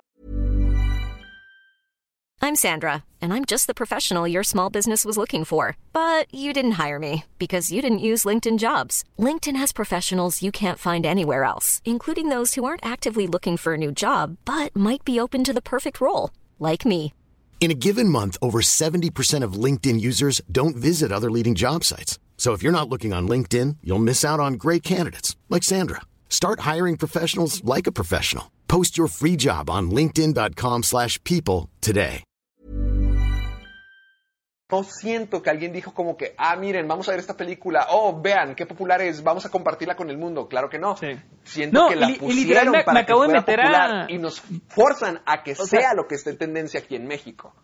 Y tiene efecto al Y final. luego me, aca- me acabo de meter, me acabo de meter a Twitter y acabo de ver un meme sobre el documental. ¿Y sabes qué es lo triste? No lo entiendo porque no lo he visto. Entonces, o sea, o sea, o sea, literal fue lo primero que me salió. O sea, me están escuchando, hola gobierno, me están escuchando. Están los o sea, ve qué está todo. Realmente, la forma en que Netflix trabaja es por estudios, viendo qué pega y qué no. Y en lugar de. Es, es- es que hay dos caras de Netflix. Hay es, la cara que me gusta de Netflix es la plataforma que te da la habilidad de ver películas geniales o de tener películas en tu estadía y que de vez en cuando también sacan sus propias películas o, o las distribuyen Pero es como que Roma, como The Irishman, que son buenas. Sí. Pero luego también hay otra cara que le importa mantenerse como negocio, que le importa ser el número uno en streaming Pues es que y crear tristemente- tendencias. Es que tristemente ya Netflix lleva ya algunos años sacando más su contenido original. Y no solo porque quiera, sino porque tiene que. O sea, Sí, a mí ya todo el también me gustaba mucho plataforma. Netflix. Exactamente. A mí me encantaba Netflix. Porque encontraba muchas películas. Este, tenías acceso a un chingo de películas en internet y de manera legal. Entonces yo, por ejemplo, ahí veía Jackie Brown, Pulp Fiction, Reservoir, todas las de Tarantino ahí las tenían, pero te estoy hablando de hace cinco años. Sí. Ahorita ya no las tienen. Probablemente tienen Pulp Fiction, tal, tal vez tengan algunas, no digo que no. Pero ya hay menos, o sea, porque ya es más el contenido original. Y lo que ahorita ya es trending es el contenido original de ellos, ¿sí? Lo que ahorita, por ejemplo, Friends, The Office, o sea, llegaron a, llegaron a estar en el tiempo en el que, ya en, en su- en el último año, en los últimos tiempos de Netflix, donde lo que no era original se hacía popular gracias a ellos. The Office, este, Parks and Rec, Friends, que ya, ya eran populares, pero Netflix todavía les Sí, hizo lo, puso para una boom, nueva sí. generación. Exactamente. Pero ya ahorita Netflix ya va a ser muy difícil que haga popular algo que no es original de ellos. Porque ya casi todo lo original de ellos, casi todo lo que tienen, la mayoría de lo que tienen es original. Y no los culpo, o sea, tienen que. ¿Por qué? Pues porque, como dices, ya viene cada quien con sus plataformas de streaming y pues ellos se tienen que poner al corriente porque les van a quitar el contenido y ni modo que se, quiten, se queden en ceros. Entonces, Sí, pero No los para, mí, es, o sea, es que ese no- para mí no es el problema. Para mí no es problema que traten de hacer su contenido popular. Para mí el problema es que sí tienen muy buen contenido que no les importa hacerlo popular. Que es un poquito, que es muy buen contenido, por ejemplo, Muñeca Rusa, yo sé que a ti no te encanta, pero es una buena serie, es algo muy padre, y no lo promocionan tanto, hasta a veces parece que están anunciando serie tras serie tras serie, y el día de estreno no hace nada, o sea, simplemente se muere y como que órale, a promocionar lo siguiente. Es que yo siento que la manera en que funciona Netflix es esto. Esta semana sacamos X cosa, se hace popular. La siguiente semana sacamos la que viene, la siguiente la que viene, la siguiente la, la que viene, Netflix y luego de repente. Ajá, El que y luego nutre a de repente viene y que ellos las terminan ahora creando y se nutren. y las- no, y lo peor es que, por ejemplo, el hoyo va a quedar olvidada. Sí, sí, sí, al igual que todas las películas. Dime, ¿alguien sigue hablando del stand de los besos? No, pero van a hacerlo No. cuando el stand de los besos 2 salga. Güey, Beer Box. Beer, Beer ándale, Box, Beer ¿qué tan Box pe- popular Beer Box fue? es de las que más han pegado y se supone que es la más vista de, de toda la historia de Netflix. Y ahorita nadie habla de eso Sí. si no Es es, en como- el meme de Sarah Paulson cayéndose. Exactamente. Es como la serie de, eh, digo, es como las tiendas de ropa, las fast fashion, como H&M, Zara, que cada mes ah, este, tienen un trending, tienen algo de moda, ajá, de algo, te lo venden y después viene algo diferente y luego viene algo diferente y algo viene... Así creo que funciona Netflix. No está creando algo para que se quede, para que lo veamos, eh, para que un día lo volvamos a ver. Sí. O sea, esas cosas son, por ejemplo, Roma, Totalmente. The Irishman, Marriage Story, pero esas obviamente Netflix las está haciendo con la intención de ganarse premios. Premios. Para decir, ok, somos relevantes, somos trending en redes sociales, somos populares, pero también tenemos calidad. Pero, o sea, pero si lo van a estar haciendo nomás a las finales del año, no tiene sentido, no tiene caso, ¿me entiendes? Por ejemplo, o sea, yo- te digo, yo- yo esta semana va a de la ser... época de House of Cards o Orange is the Ah, New sí. Black. Beast of, of Na- Beast of No Nations. Es- este, eso, sobre todo las series que ahorita contenido. yo dije fueron de lo primero de Netflix, era lo que lo empezó estableciendo. Yo me acuerdo de esas épocas y eran súper populares y hasta la fecha ya, ya no son igual de populares, pero eh, tienen un legado, ¿sabes? Porque fueron las primeras Sí, sí, sí, series de Netflix y se sienten como lo importante que fueron tomadas en cuenta. Pero algo como Orange is the New Black era una joya y una corona de Netflix los primeros años y ahorita que se acaba de acabar se fue sin pena ni gloria por lo mismo. O sea, ya una, una de sus series principales ya no les importó porque ahorita ya tienen el modo de trabajar diferente de que vamos, ya saca- estamos anunciando esto, terminamos de anunciarlo, no nos importa el estreno, lo que la gente que lo tenga que ver lo vea, vamos a lo siguiente. Y eso no está Pero mal. es que también siento que de- también Netflix se enfoca mucho en su demografía. Porque la- hay, un- hay un chingo de gente Sí, sí, que sí. está ahorita cada fin de semana. Porque admitámoslo. Cuando la gente tiene tiempo de ver Netflix es los fines de semana. Bueno, y ahorita en cuarentena todo el mundo, pues ya todos los Todos días. los días. Pero en, en un tiempo, en una vida, Uy. una sociedad normal, es cada fin de semana. Entonces, Ni que ya nunca la vamos a a ese gente- tiempo, Sergio. ¿eh?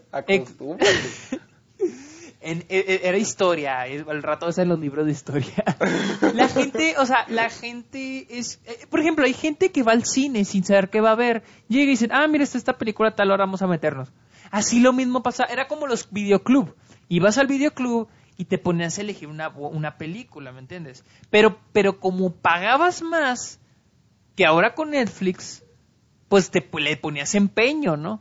Y ahora con Netflix sí es la facilidad de que, ay, ¿ahora qué vemos? Mira, mira, Netflix acaba de estrenar esa, vamos a ver qué tal. La pones y si te aburre, le quitas. Y si, entonces, lo que tiene que hacer Netflix es hacer una serie o hacer películas, pues de que, con que la gente, el, el- la audiencia, este, promedio, se entretenga. Diga, ay, estuvo padre, o ay, este, un mensaje fácil de digerir, una historia fácil de hacer, de realizar, de producir y, ya- y, que la hagas y que tenga la gente hablando, ¿me entiendes? Que tenga la gente hablando.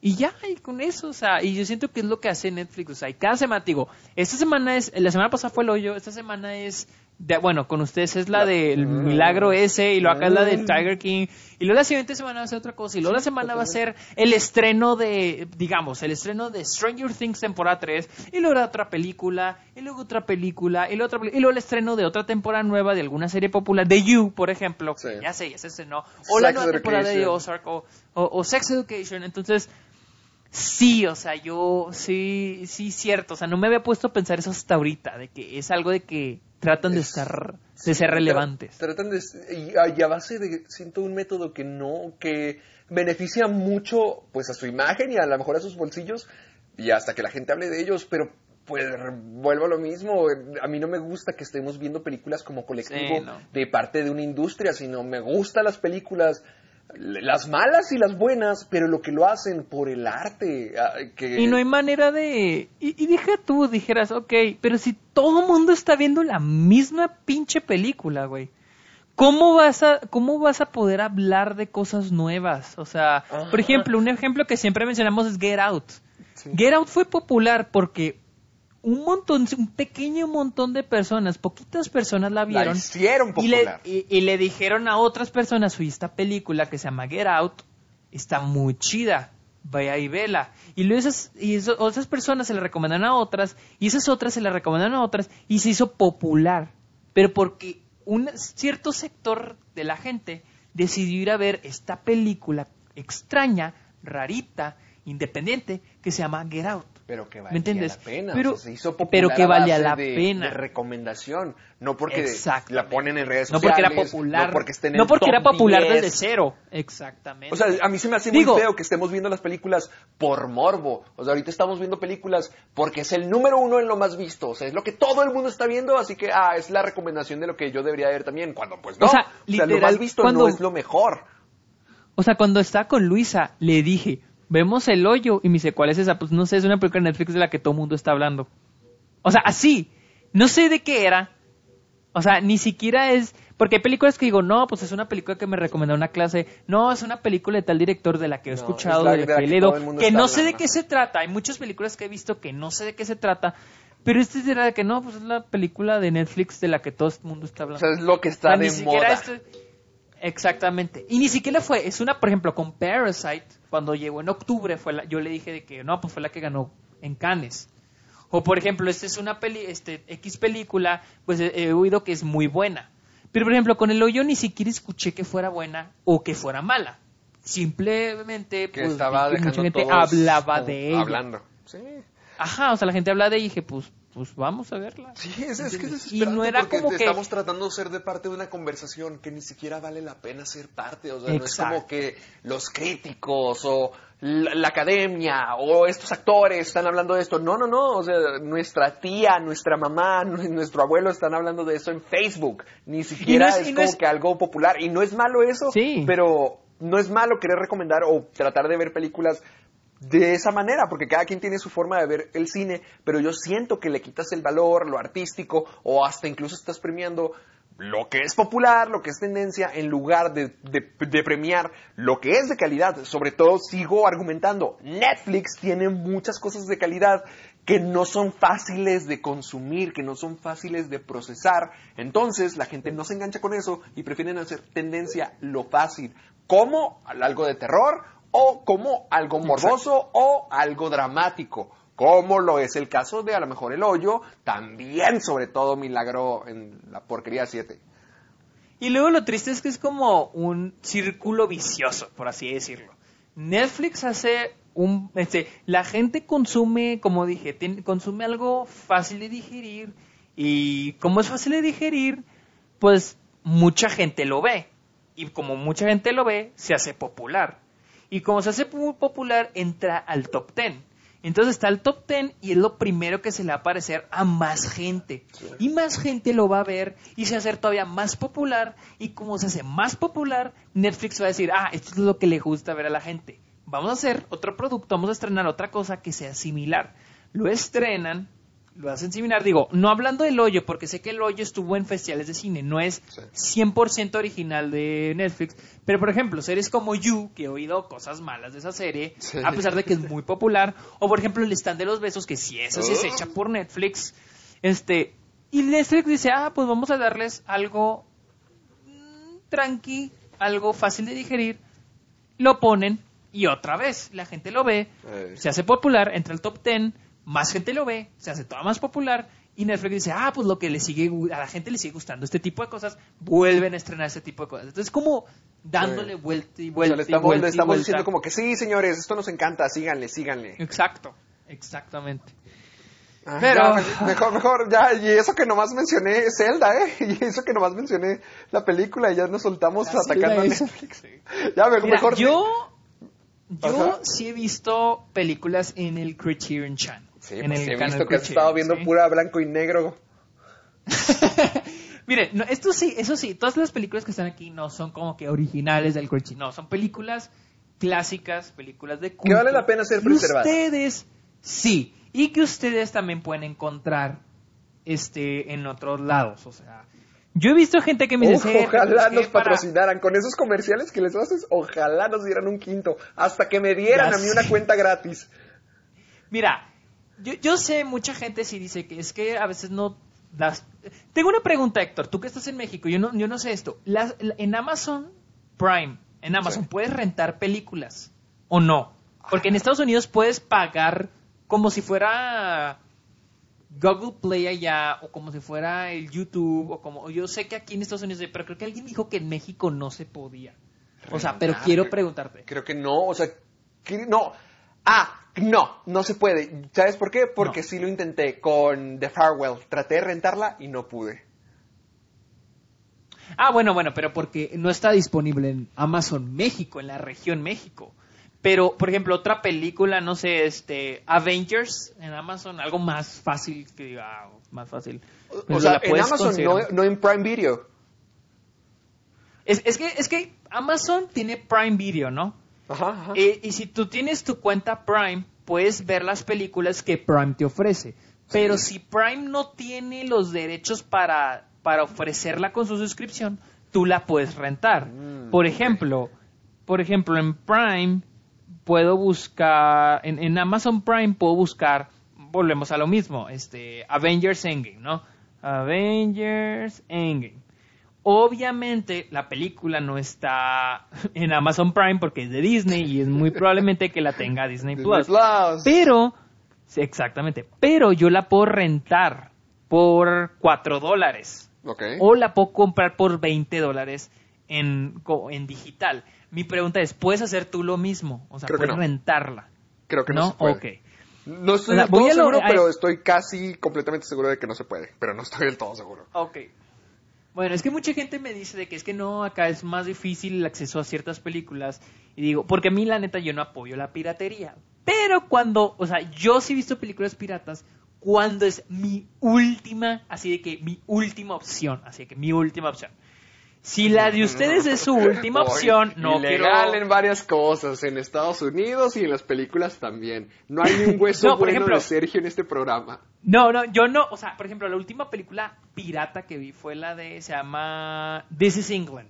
No la puedo encontrar en Blu-ray, no la pude con- eh, encontrar en ningún lado de renta y pues la tuve que buscar en Popcorn Time. O sea, porque no la encontré, o sea, no, está- estaba ni en Blu-ray ni en DVD. Así que por eso digo, no recomiendo la piratería. Sí, no, Pero- no, no recomendamos la piratería, pero hemos Pero que ambos si somos es culpables su última, ella. no, y si es su última opción a- Sí. al cine, incluso cine clásico, cine difícil de encontrar, pues bueno, o sea, está bien, o sea, yo no siento, no sé si esté bien o está mal, pero no, yo siento que no debería haber problema porque digo, y más en México, siento que no hay muchos lados para accesar a películas de este Pues sí, tipo. por ejemplo, The Farewell yo nunca la podría haber visto.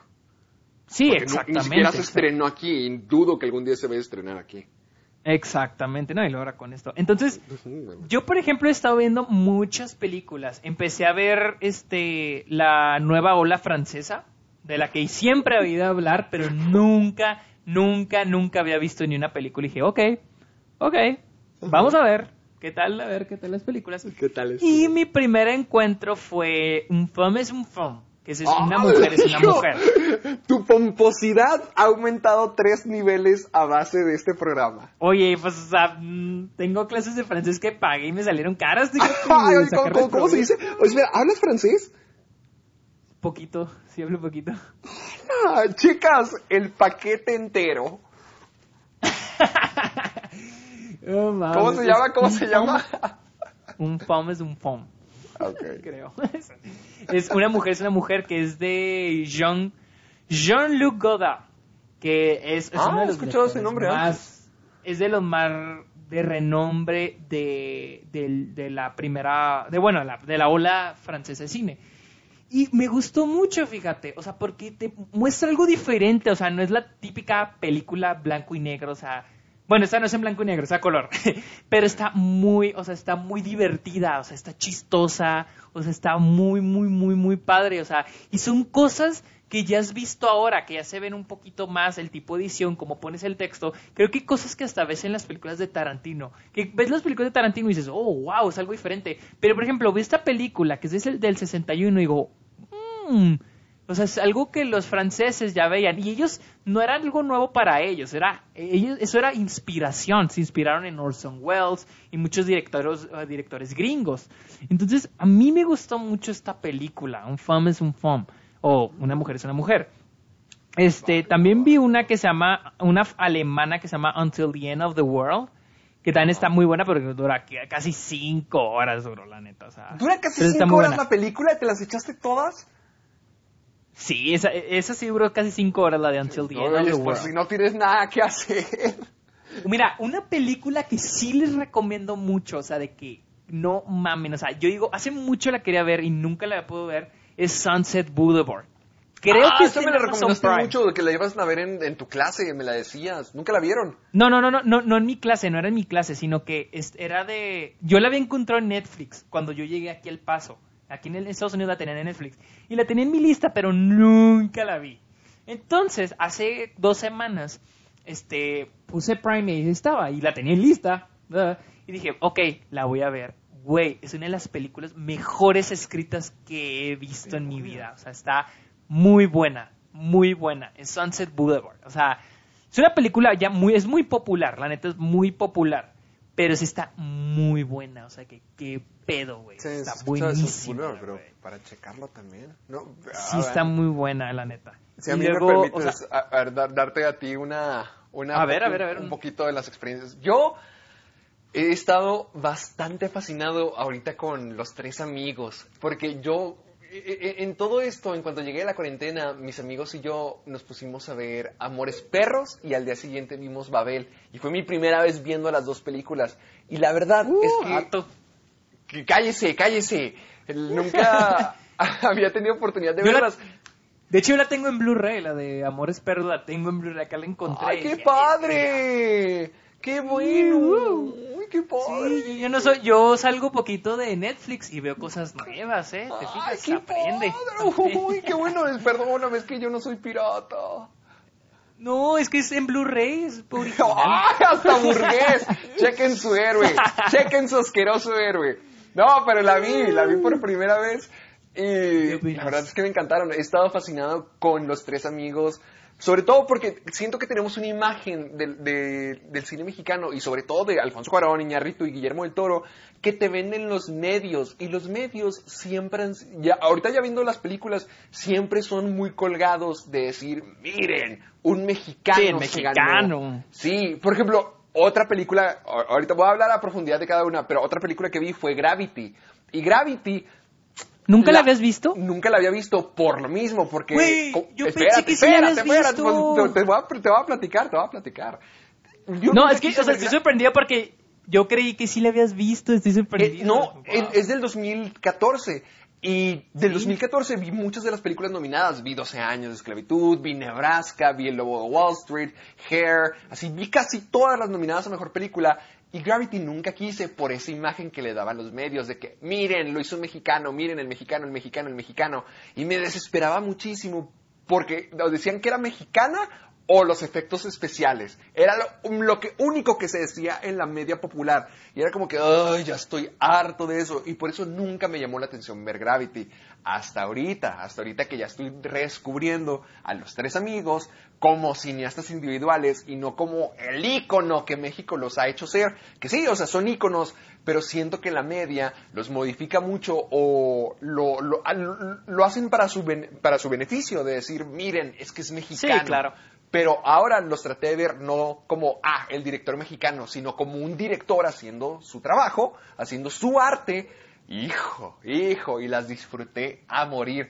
Por ejemplo, tú ahorita me dijiste tres, yo tres ahorita mexicanas que me haya echado, que puedo decir, wow, Amores Perros, Babel y también Gravity. Y las tres se me hacen cosas de otro mundo. Sobre todo Amores Perros y Babel se me hicieron súper padres porque a mí me encantan las antologías. Yo siempre he sido fanático de las películas que son antologías, pero la forma en que estas películas relacionan todo y unen todo, sobre todo algo como Babel.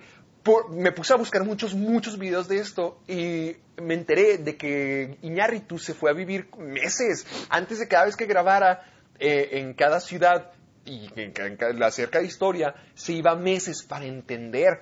Yo te lo he dicho, yo a veces me pongo a pensar cómo escribimos, cómo podemos hacer esto, qué podemos escribir, pero ve lo que él hace, o sea, él contó la historia de cuatro culturas, tres culturas diferentes, creo que sí, cuatro culturas diferentes, y todas se sienten tan genuinas, todas se sienten extranjeras a la propia, y todas se sienten tan reales. Por ejemplo, cuando van los niños a la fiesta, que por cierto es el Fanning y fue lo más adorable del mundo, cuando los niños van a la fiesta y le cortan la cabeza a la gallina, si te quedas como que, ah, canijo, pues qué pex, hasta y tú uno se queda de que, qué rayos, pero al mismo tiempo dices, no, pues solo en México. Entonces tienen esa clase de cosas, esa clase de la diferencia cultural y se siente tan genuino y tan, no sé, cada cultura tan aislada la una de la, la otra, pero cada una se siente como su propio mundo y que Iñárritu se haya dedicado a escribir todo eso y que su visión nunca se sienta extranjera. Por ejemplo, si está contando la historia eh, de algo japonés, no se siente como un mexicano contando una historia de japonés. A lo mejor sí podría ser Sí, no, así, no. Pero, pero de que lo hace difícil de percibir, lo hace imposible de percibir porque se siente una cultura muy extraña a la tuya, pero tan completa por su cuenta. Se- y eso lo hace con todo, con lo de Marruecos, con México, poquito de Estados Unidos, con Japón. Y cada que, la- que logre englobar esas visiones, si de por sí yo me pongo a veces a tratar de escribir algo y batallar, cuando tú y yo tratamos de escribir, batallamos para algo nuestro, él logró crear esa visión a gran escala, como si fueran grandes películas juntas, todas, y unirlas además. Que haya hecho eso se me hace una maravilla. Y con Amores Perros, lo mismo, pero a la escala mexicana. O sea, vivir el distinto tipo de amor, el distinto tipo de clases sociales de México, las, distintas formas de vivir en el DF. se me hizo algo salvaje, se me hizo salvaje porque las dos, las dos historias de cada extremo, la de Octavio y Susana y la del Chivo, están en un ambiente donde no hay control, mientras que la de en medio, la de, ah, se me olvidó el nombre de la mujer, pero la de la pierna, todo se da a base de sus propias decisiones y sus propios errores y sus propias faltas y deficiencias. Las otras dos, sí, puedes notar los defectos de los personajes, pero además son escenarios donde siempre va rápido, rápido, rápido. Por eso mucha gente se aburre con la historia en medio. He escuchado, pero fue de, quizá podría haber sido mi favorita. O sea, se me hace muy padre esa, esa forma de, de plantar a México, porque me pongo a pensar, ¿cómo es que conoce tanto de peleas de perros? ¿Cómo este, cómo este mundo se siente tan tangible, tan real, y que puede convivir en un mundo igual como con el de la Es chica de que- la tierra, que a lo mejor conozco un poquito más? Se me hace como que, no Es manches. que yo siento que hay una manera de en que, o sea, digamos que lo de los perros. O sea, yo he visto esa película un chingo de veces. Y, y no sé si esto de las peleas de perros existan o no. Pero es lo que me gusta, que lo hace auténtico. Sí, o sea, si no existe o no, podemos- se siente como si existiera. Por ejemplo, yo vi, yo vi The Deer Hunter por primera vez. The Deer Hunter con, con Robert De Niro, este, Mm. Meryl Streep. Sí, vi que la. Y, y, y, wow, o sea, está muy cabrona, o sea, está muy, muy buena esa película, está chingoncísima. Y, y hay este, hay este eh, este motivo de la ruleta rusa, para los que ya la han visto saben de lo que hablo, sobre la ruleta rusa, sobre el juego de la pistola. Y, y se ha dicho, fue muy controversial la película porque este muestra a los a los vietnamitas de esta manera medio salvaje en la que ellos juegan ruleta rusa y apuestan y es muy legal muy similar a lo de Amores Perros con los, los peleas de perros de hecho. Pero probablemente no existe probablemente no existe nunca existió esta idea de la ruleta rusa en, en la guerra de Vietnam. Pero la manera en el que el director de este de The Deer Hunter, que, que fue el mismo que la, el que el mismo el escritor también, que es este, déjame lo busco, es este Michael Cimino, él lo hace muy auténtico, o sea, y es su manera de expresarlo, o sea, es una manera de mostrar la locura en la guerra de Vietnam. Tal vez no existe, pero esta es la manera de mostrar, es una manera simplificada de mostrar la locura en la guerra de Vietnam. Yo siento que lo mismo pasa con Amores Perros y Iñárritu, de que este es una manera es una, es una manera simplificada, además de todo lo grande como te pone la Ciudad de México, sino es una manera simplificada de mostrar la locura o el ambiente en la Ciudad de, Mef- de México, a- a- a- exactamente, a través de las peleas de, de perros. En, Entonces- creo que en general, en- entre todos los perros, porque yo eh, entiendo que la historia, lo que lo une, además del choque, pues también es como que la relación o la forma de tratar a los perros en cada, en cada historia diferente. Pero al mismo tiempo siento que con Amores Perros tenemos una historia acerca de distintas clases sociales, de distintas formas de vivir en Sí. México, pero también que los perros, de, de- de, bueno, distintas formas de amar y distintas formas de cambiar y evolucionar y crecer como persona. Porque con los perros estaba viendo un- un- una crítica la otra vez, no me acuerdo de quién, pero mencionaba mucho cómo los perros son la criatura que pues se guía a base de su instinto. Si los tratas bien, si los tratas bonitos, si los tratas de una forma decente, pues van a ser- entregarte, entregarse a ti, sea donde sea que estén, ya sea en lo más bajo como el chivo o en lo más alto como la modelo. Pero a través de la película podemos ver estas personas que buscan cierta clase de amor cier- o, aprenden o son modificados a base de esta clase de amor y su vida cambia para siempre, para que sean algo distinto, ya sea para bien o para mal.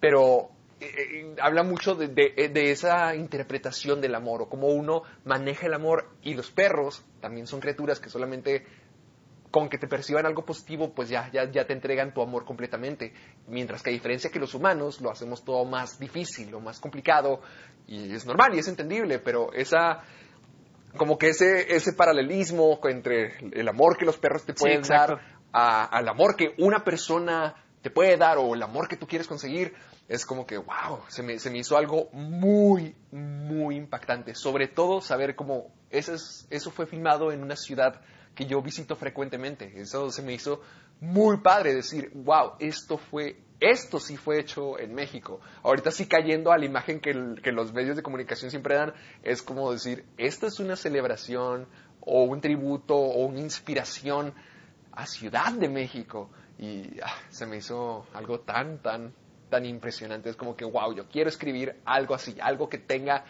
el nombre de México en alto, o que muestre nuestra cultura, nuestro mundo, porque ya estoy harto de las comedias románticas. Siento que hay tantas historias que puedes hacer, tantas cosas No, que o puedes sea, mostrar de nuestra cultura y saldría algo maravilloso.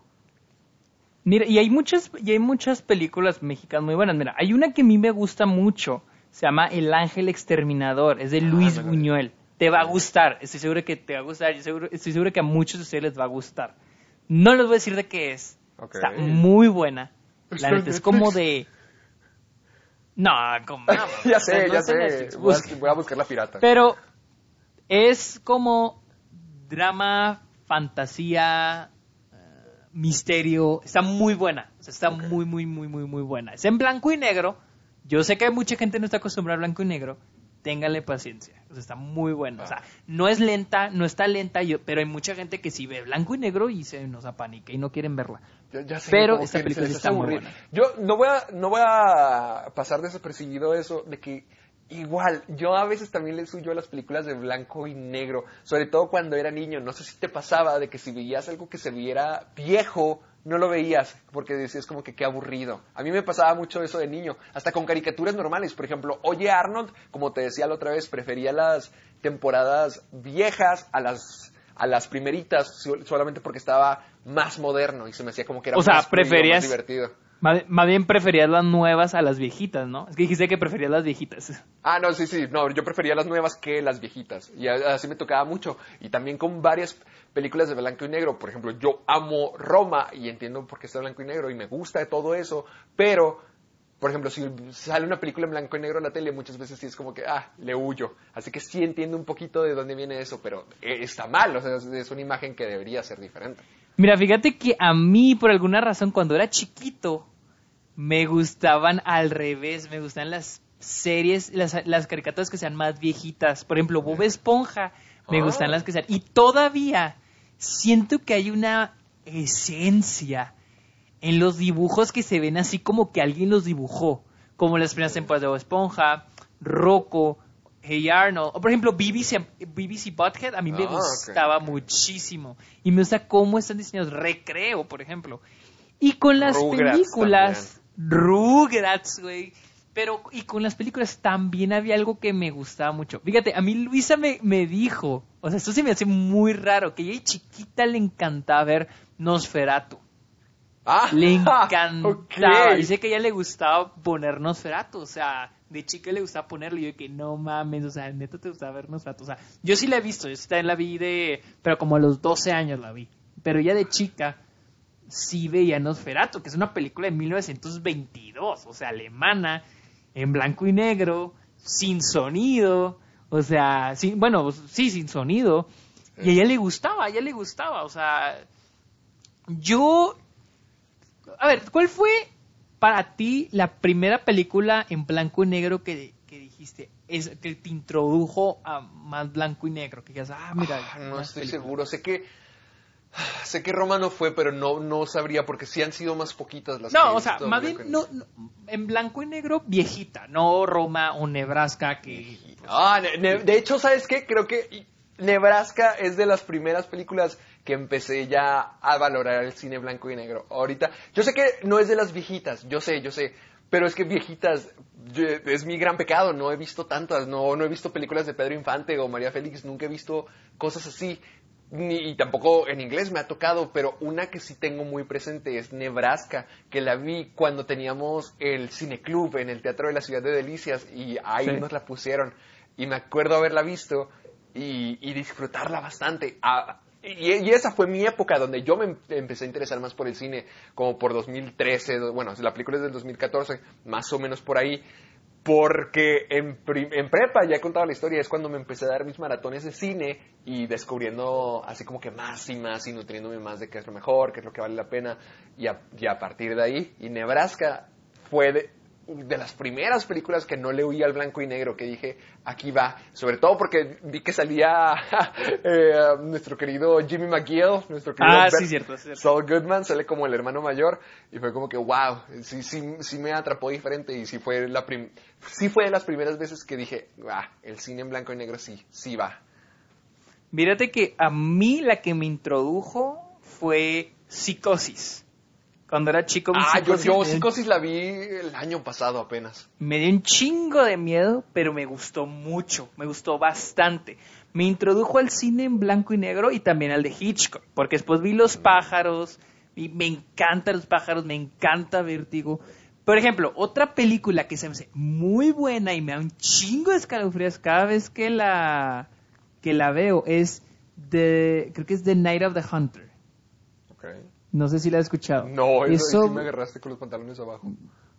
Mira, sí, es The Night of the Hunter. Es sobre un fanático religioso que está como que persiguiendo a unos niños. Entonces, sí está muy, o sea, sí es misterio, casi terror, o sea, y está muy, muy buena, o sea, está buenísima. Creo que la vi. Eso, sí sonó bastante intrigante, ¿eh? Sí me dejaste con ganas de verla. Muy, muy buena. Mira, déjame, aquí tengo la trama, vea. Un fanático religioso este, se casa con una viuda que es muy, este, ¿cómo se le llama? Muy, este... ¿Gulible? ¿Cómo dices? Gullible. Eh, um, manipulable, manipulable, manipulable. Creo, sí. Muy maniable cuyos hijos este, le di, este, andan buscando su verdadero papá, ¿sí? Entonces, él va y los persigue, o sea, él va y persigue a los niños, o sea, la película sí, sí, la neta, a mí me encantó, pero sí está medio creepy, o sea, y es viejito, es del 55. Otra película en blanco y negro, bueno, una que me encanta es Citizen Kane, pero esa sí está más mm. pesadita pero una que me encanta nunca me he atrevido a ver la, mejor película de todos los tiempos. Está muy buena, está muy buena. Es 12 Angry Men, que se llama 12 hombres en purga, creo que se llama en español. Que son, es un grupo de señores que tienen que decir... Hay un capítulo, de hecho hay un capítulo de Malcolm donde sucede esto. De, en el que tienen, donde son un, ¿cómo se llama? Un jurado, un jurado. Entonces todos dicen, ¿saben qué? Este güey es culpable. Pero hay ah, uno... El episodio de Lois de Lois. Hay uno que dice que no, que es inocente. Entonces toda la película da vuelta alrededor de eso. Y está buenísima. Esa la pude verla en el cine. Esa la vi. y lo resumieron de forma comédica en Malcolm. Sí. O sea, está muy buena, está muy, muy padre. También eh, To Kill a Mockingbird también la vi, está muy buena. hay un chingo de películas en blanco y negro muy, muy, muy, muy buenas. Y la verdad, hay unas que dices, verga. Porque sí, uno, como dices, uno tiene la imagen de que las películas viejitas, aburridas, lentas. Pero no, sí, pero ese no es el caso. Simplemente es porque se ve como, ah, antiguo. Y asociamos con lo antiguo sí, exacto. no está al mismo ritmo que nosotros, pero sí hay cosas exacto, muy buenas exacto. Hay, hay películas que dices, verga, parece que está o sea, son que parece que están hechas en esta época. Y pues porque son películas, como dicen, timeless, que no tienen época, o sea, son este para cualquier momento, o sea, siempre van a ser memorables y siempre van a aplicar para su época. Por ejemplo, yo vi la de una también de la de la de las francesas es de 400 Blows o los cuatro, no sé, la verdad no sé cómo se llama en español, que es sobre unos niños en una escuela y que son bien pinches vagos y les vale madre todo. Está muy, muy buena, está buenísima, está nominada al Oscar a Mejor este, guion original. O sea, eh, creo que no, es Mejor guion original. O sea, hay un chingo de películas muy buenas que están en blanco y negro, o sea, y te da la, y, o sea, y extranjeras, bueno, extranjeras que no están en inglés, porque incluso para nosotros en México una película americana no contaría como extranjera porque estamos invadidos por películas gringas. Pero como dijo Bong Joon-ho, hay un chingo de películas, hay un chingo de mundos más allá de la barrera de los subtítulos y la barrera y la barrera del color y vemos blanco y negro. el color también, es cierto. Sí, o sea, hay un chorro de películas, o sea, y, y si, si quieren, o sea, si son de las personas que dicen, nah, a mí el blanco y negro no, no me gustan, vean Psicosis o The Deer of the Hunter, The, The Night of the Hunter, La Noche del Cazador, se llamaría en, en español, sí, exactamente, The Night of the Hunter. Ay, creo. Ya, ya sé cuál es, creo. No la he visto, pero en la clase de cine de YouTube que yo tenía, hablaron muchísimo de ella y la, la utilizaron mucho. Ya sé cuál es, ya. Recuerdo que hay una escena como que está el padre, o bueno, la figura religiosa como que viendo por una ventana o algo así, ¿no? Sí, sí, sí, sí, lo anda creo que en un caballo. Hace mucho, hace años la vi, Hijo. pero está muy buena. Y está, sí está Lo medio de muchos ejemplos. Sí, en mi clase de cine la analizaron para muchas cosas, por ejemplo, de iluminación y un montón de Sí, cosas más. sí. O sea, si le- y si les gusta el terror, sí vean estas dos, psicosis, porque como es cierto, o sea, el, el terror es el más popular, porque pues, es como que siento que es el más experimentable, tal vez el que más se siente. No me acuerdo en qué película vi, en, era en una, no me acuerdo cuál vi, en la que alguien le dice, ¿sabes por qué nos gusta? No sé, si tú lo has visto la serie o película, tal vez que le dice, ¿sabes por qué nos gustan las películas de terror a la gente?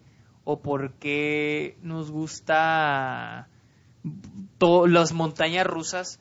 Y esta persona dice, sí, nos gusta porque... Ah, en Los Sopranos lo dicen. Nos gusta porque es nuestra manera más fácil de experimentar miedo sin, sin estar en riesgo. Es- es- ah, mira, déjame ahí, ahí metiendo mi cuchara. Es lo que siempre me ha gustado del género de terror y esa es una explicación muy padre. Yo en, en la clase de cine de YouTube que ahorita te mencionaba, ahí eh, tuve un entendimiento más padre de lo que tiene que ser el género de terror. Y a mí me ha molestado mucho que la gente piensa que tiene que ser una película que te, tiene que asustar o te tiene que hacer- gritar. Que obviamente, o sea, es- supongo que es parte de las emociones que evocan Sí, o sí, sí, podrían evocar, pero al mismo tiempo no, no, no se trata de eso, o sea, no se trata de que sea un festival de gritos, de sustos, de que te hagas en los pantalones. No, es una forma diferente de vivir una historia y algo que siempre se repetía mucho es obviamente el, el otro, o sea, el ente al que es el enemigo, el contrario, lo diferente a nosotros contra nosotros. Y ya sea si, si la persona, si el- el héroe de la película de terror sobrevive o se muere al final, nosotros terminamos sintiéndonos bien, porque si matan al héroe, si gana el mal, nosotros seguimos vivos, o sea, nosotros experimentamos todo eso y nosotros sobrevivimos. Y si los matan, es como que muchas veces muchas veces por eso en películas como los slashers, los protagonistas son muy X o muy lo que sea, porque pues ese es el punto. Si te caen mal, si, te, si los odias, ah, se murieron, fantástico, nosotros seguimos vivos. Ah, si sobreviven al final y nos caen bien, ah, fantástico, qué bueno, nosotros también seguimos vivos. O sea, nosotros también nos ponemos en la situación y cuando se acaba la película, en teoría, pues se acaba y nosotros continuamos ahí, lo conquistamos, lo logramos y ahí viene la satisfacción, habernos enfrentado al otro y haber pasado toda la batalla. Eso es lo que siempre he visto como el concepto de, de película de terror y lo que me enseñaron en la clase. Sí, o sea, sí tienes mucha razón. Yo siempre he pensado, yo también siempre he pensado, porque tú y yo siempre hemos escuchado esta, este, este comentario. Ay, no estuvo muy mala porque no da miedo. O sea, eso, no, eso es lo que me refiero. No se trata de el- que dé miedo. No, no, no, es una, no es una casa de terror. Exacto. El género es como que el mood, el tono que va a tener. Eso, lo, lo- la- el, el- el- como, sí, de hecho lo dijiste bien, el tono, los valores, la, Sí, la no temática que, que- se maneja, el contexto de la historia, más no Porque- es su obligación sacarte un susto cada cinco minutos. Sí, el género no es lo que te va a hacer sentir. Y muchos dirán, ¿cómo que no? Si las películas te hacen que sentir. Sí, no. Sí te tienen que hacer sentir, pero el género no determina eso. ¿Por qué? Porque en el momento que tú me dices que el género determina qué vas a sentir, entonces me estás diciendo que una película de Se terror. limita desde que comienza. Ajá, exacto. No te va a hacer sentir feliz o... o por ejemplo, en el Conjuro parte 2, en la, en el, la parte 2 del Conjuro, Uf. me gusta es mucho. se romance. Bien bonito. O sea, Ese, está es, es- muy es bonito. totalmente de acuerdo. Ahí lo que más me gusta de esa película es el romance y, y el sobrevivir el miedo. Los momentos de ternura, por ejemplo, cuando están cantando Can't Help Fall in Love with You. se me hace un momento súper padre. O toda la película, cómo es que Lorraine siempre lucha por mantener vivo a su esposo, o siempre le da miedo eso, y tienen un romance bien padre. Eso en una película de terror. O sea, no, la película, nomás por el género, no te tiene que hacer sentir miedo, o un musical no solamente se trata de la música y ya. Por ejemplo, algo como La La Land es, es mucho musical, mucho espectáculo, pero también es mucha tristeza, mucha emoción y enfrentarte al realismo. O sea, son eh, eh, la, película no define lo que te va a hacer sentir por el género, simplemente es como que la clasificación por los temas de lo que trata, de la forma de contar la historia, del, del tono, de, hecho eso estuvo muy bien, del tono, los temas, donde se clasifica, más no es lo que la limita, ¿no? una película de terror no solamente es miedo y ya, puede ser muchas cosas como las películas, siempre deberían de ser muchas cosas, un viaje de emociones.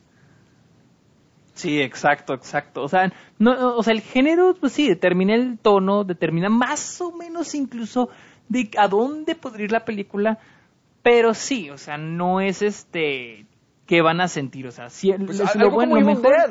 Evil Dead creó un subgénero. Exacto, que el comedia horror. El terror la comedia. Exacto. y eso no se había visto antes y se pudo hacer. Y Evil Dead la ves y no te es que te saque sustos ni nada. Si, no es de que te espante ni te pongas a hacer sentir miedo, como todo el mundo dice, sino es la forma, la clasificación. Y es, y es una película muy divertida. Pero es una película súper divertida.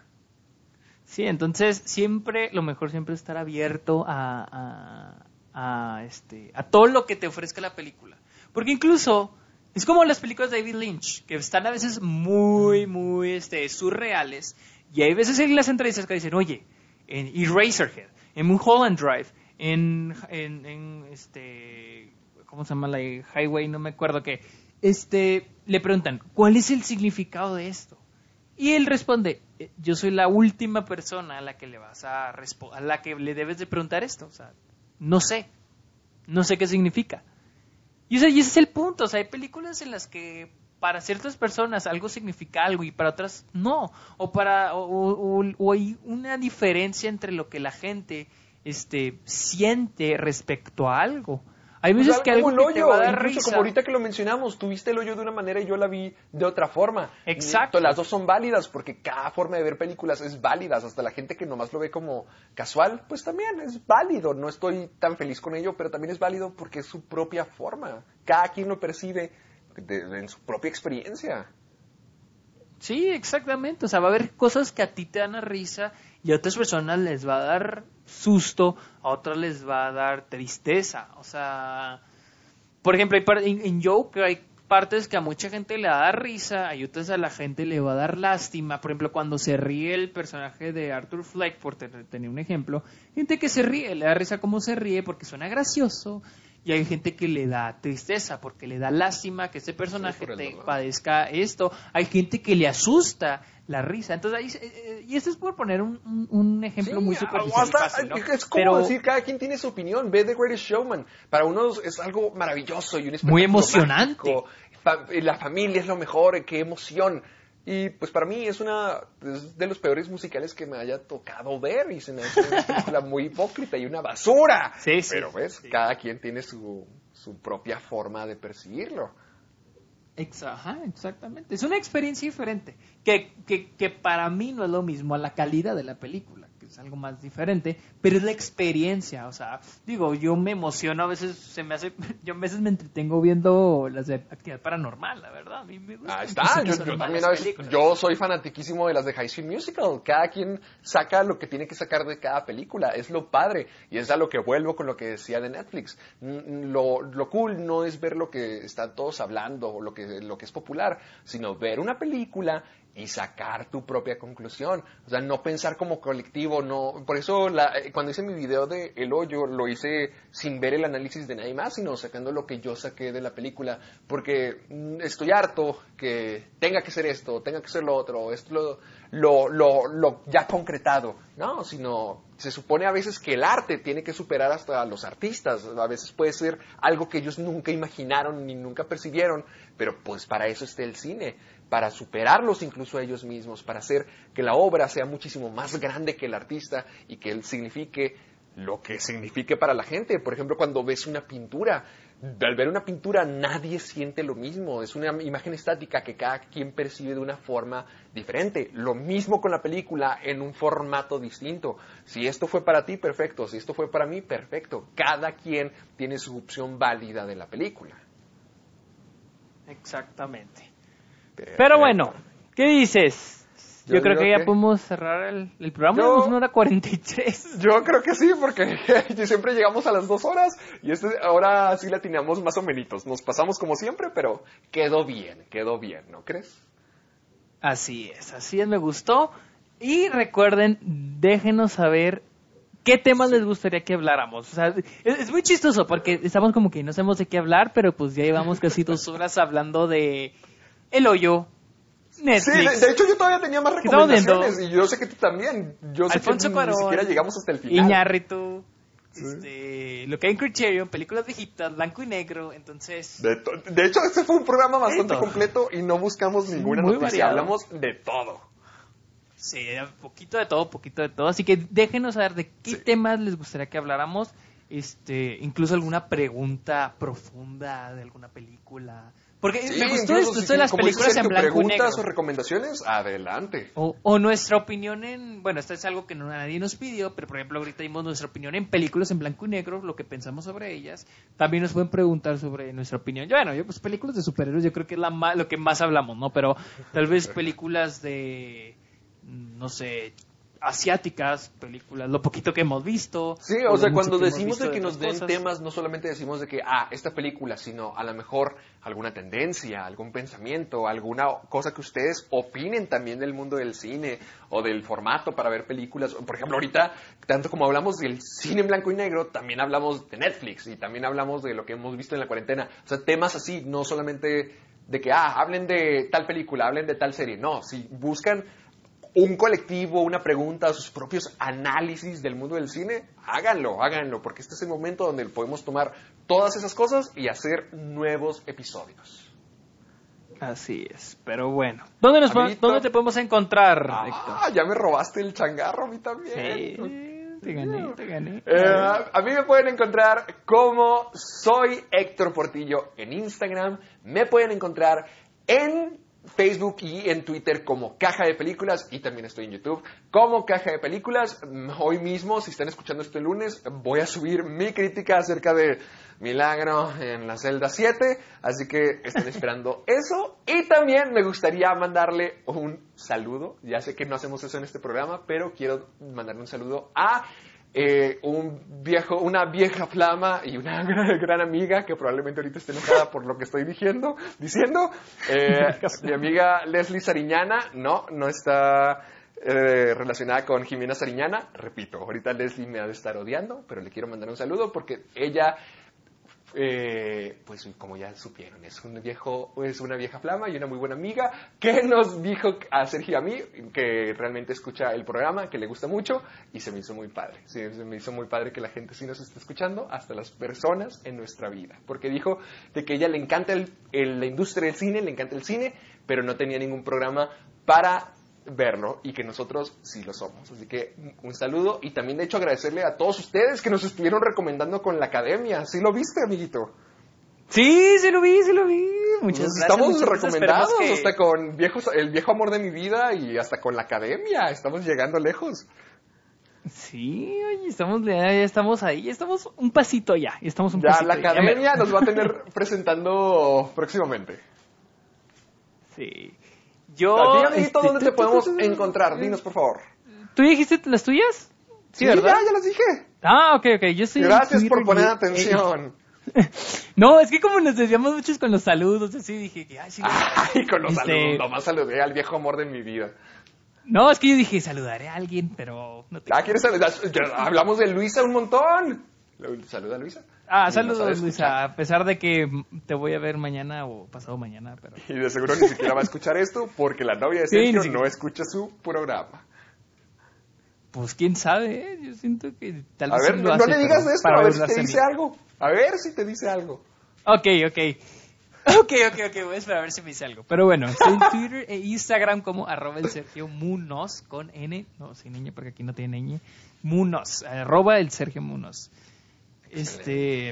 Eh, los programas donde nos pueden estar escuchando, recuérdales por favor. Ah, nuevamente estamos en Spotify, iTunes y iBox y también en mi página sergiomunozesquer.com diagonal amargados. Ahí están todos los episodios hasta el veintitantos, casi treinta, casi treinta. Prometo no, pues, eh, te falta actualizar todo este pex. Sí, sí, sí, sí, ahí disculpen, ahí disculpen. Pero están, están los que faltan, o sea, están los que faltan en Spotify y iTunes, esos están ahí. Ajá, perfecto. Y ya saben que- todo lo que quieran que compartir con nosotros, ya sea dibujos, comentarios, eh, las recomendaciones que estamos pidiendo, preguntas incluso, cualquier cosa que les gustaría atribuir al Club de los Amargados, háganlo con el hashtag Soy Amargado. Cada vez que compartan algo, háganlo con eso, porque esos son los que tomamos y compartimos, los que tienen hashtag. Es más fácil de encontrar están apoyando también al programa, eh, que es fantástico para nosotros y nos ayudan bastante y nos encanta poder ver todo lo que ustedes hacen. Así que no se les olvide compartirnos con el hashtag Soy Amargado y creo que eso sería todo. Creo que ya nos estaríamos viendo hasta la próxima semana. Amiguito, ¿algo más? Así es. No, yo creo que es todo. Ya nos podemos despedir. Hicimos el podcast temprano, a tiempo. Somos Por felices. primera vez Adiós. no acabamos a las 10 de la noche, grabamos más o menos el tiempo al que estamos acostumbrados y además hicimos un programa entero a base de amistad, a base de lo que Sergio y yo es. pensamos, sin ningún Hi, this is Craig Robinson from Ways to Win, and support for this podcast comes from Invesco QQQ, the official ETF of the NCAA. Invesco QQQ is proud to sponsor this episode, and even prouder to provide access to innovation for the last 25 years. Basketball has had innovations over the years too. We're seeing the game played in new ways every day. Learn more at Invesco.com slash QQQ. Let's rethink possibility. Invesco Distributors, Inc. una noticia, sin ningún tema preparado, simplemente fluyendo. Así es. Bueno, estén Va, nos bien, próxima cuídense, no salgan, social distancing. Adiós, bye. ¡Descansen!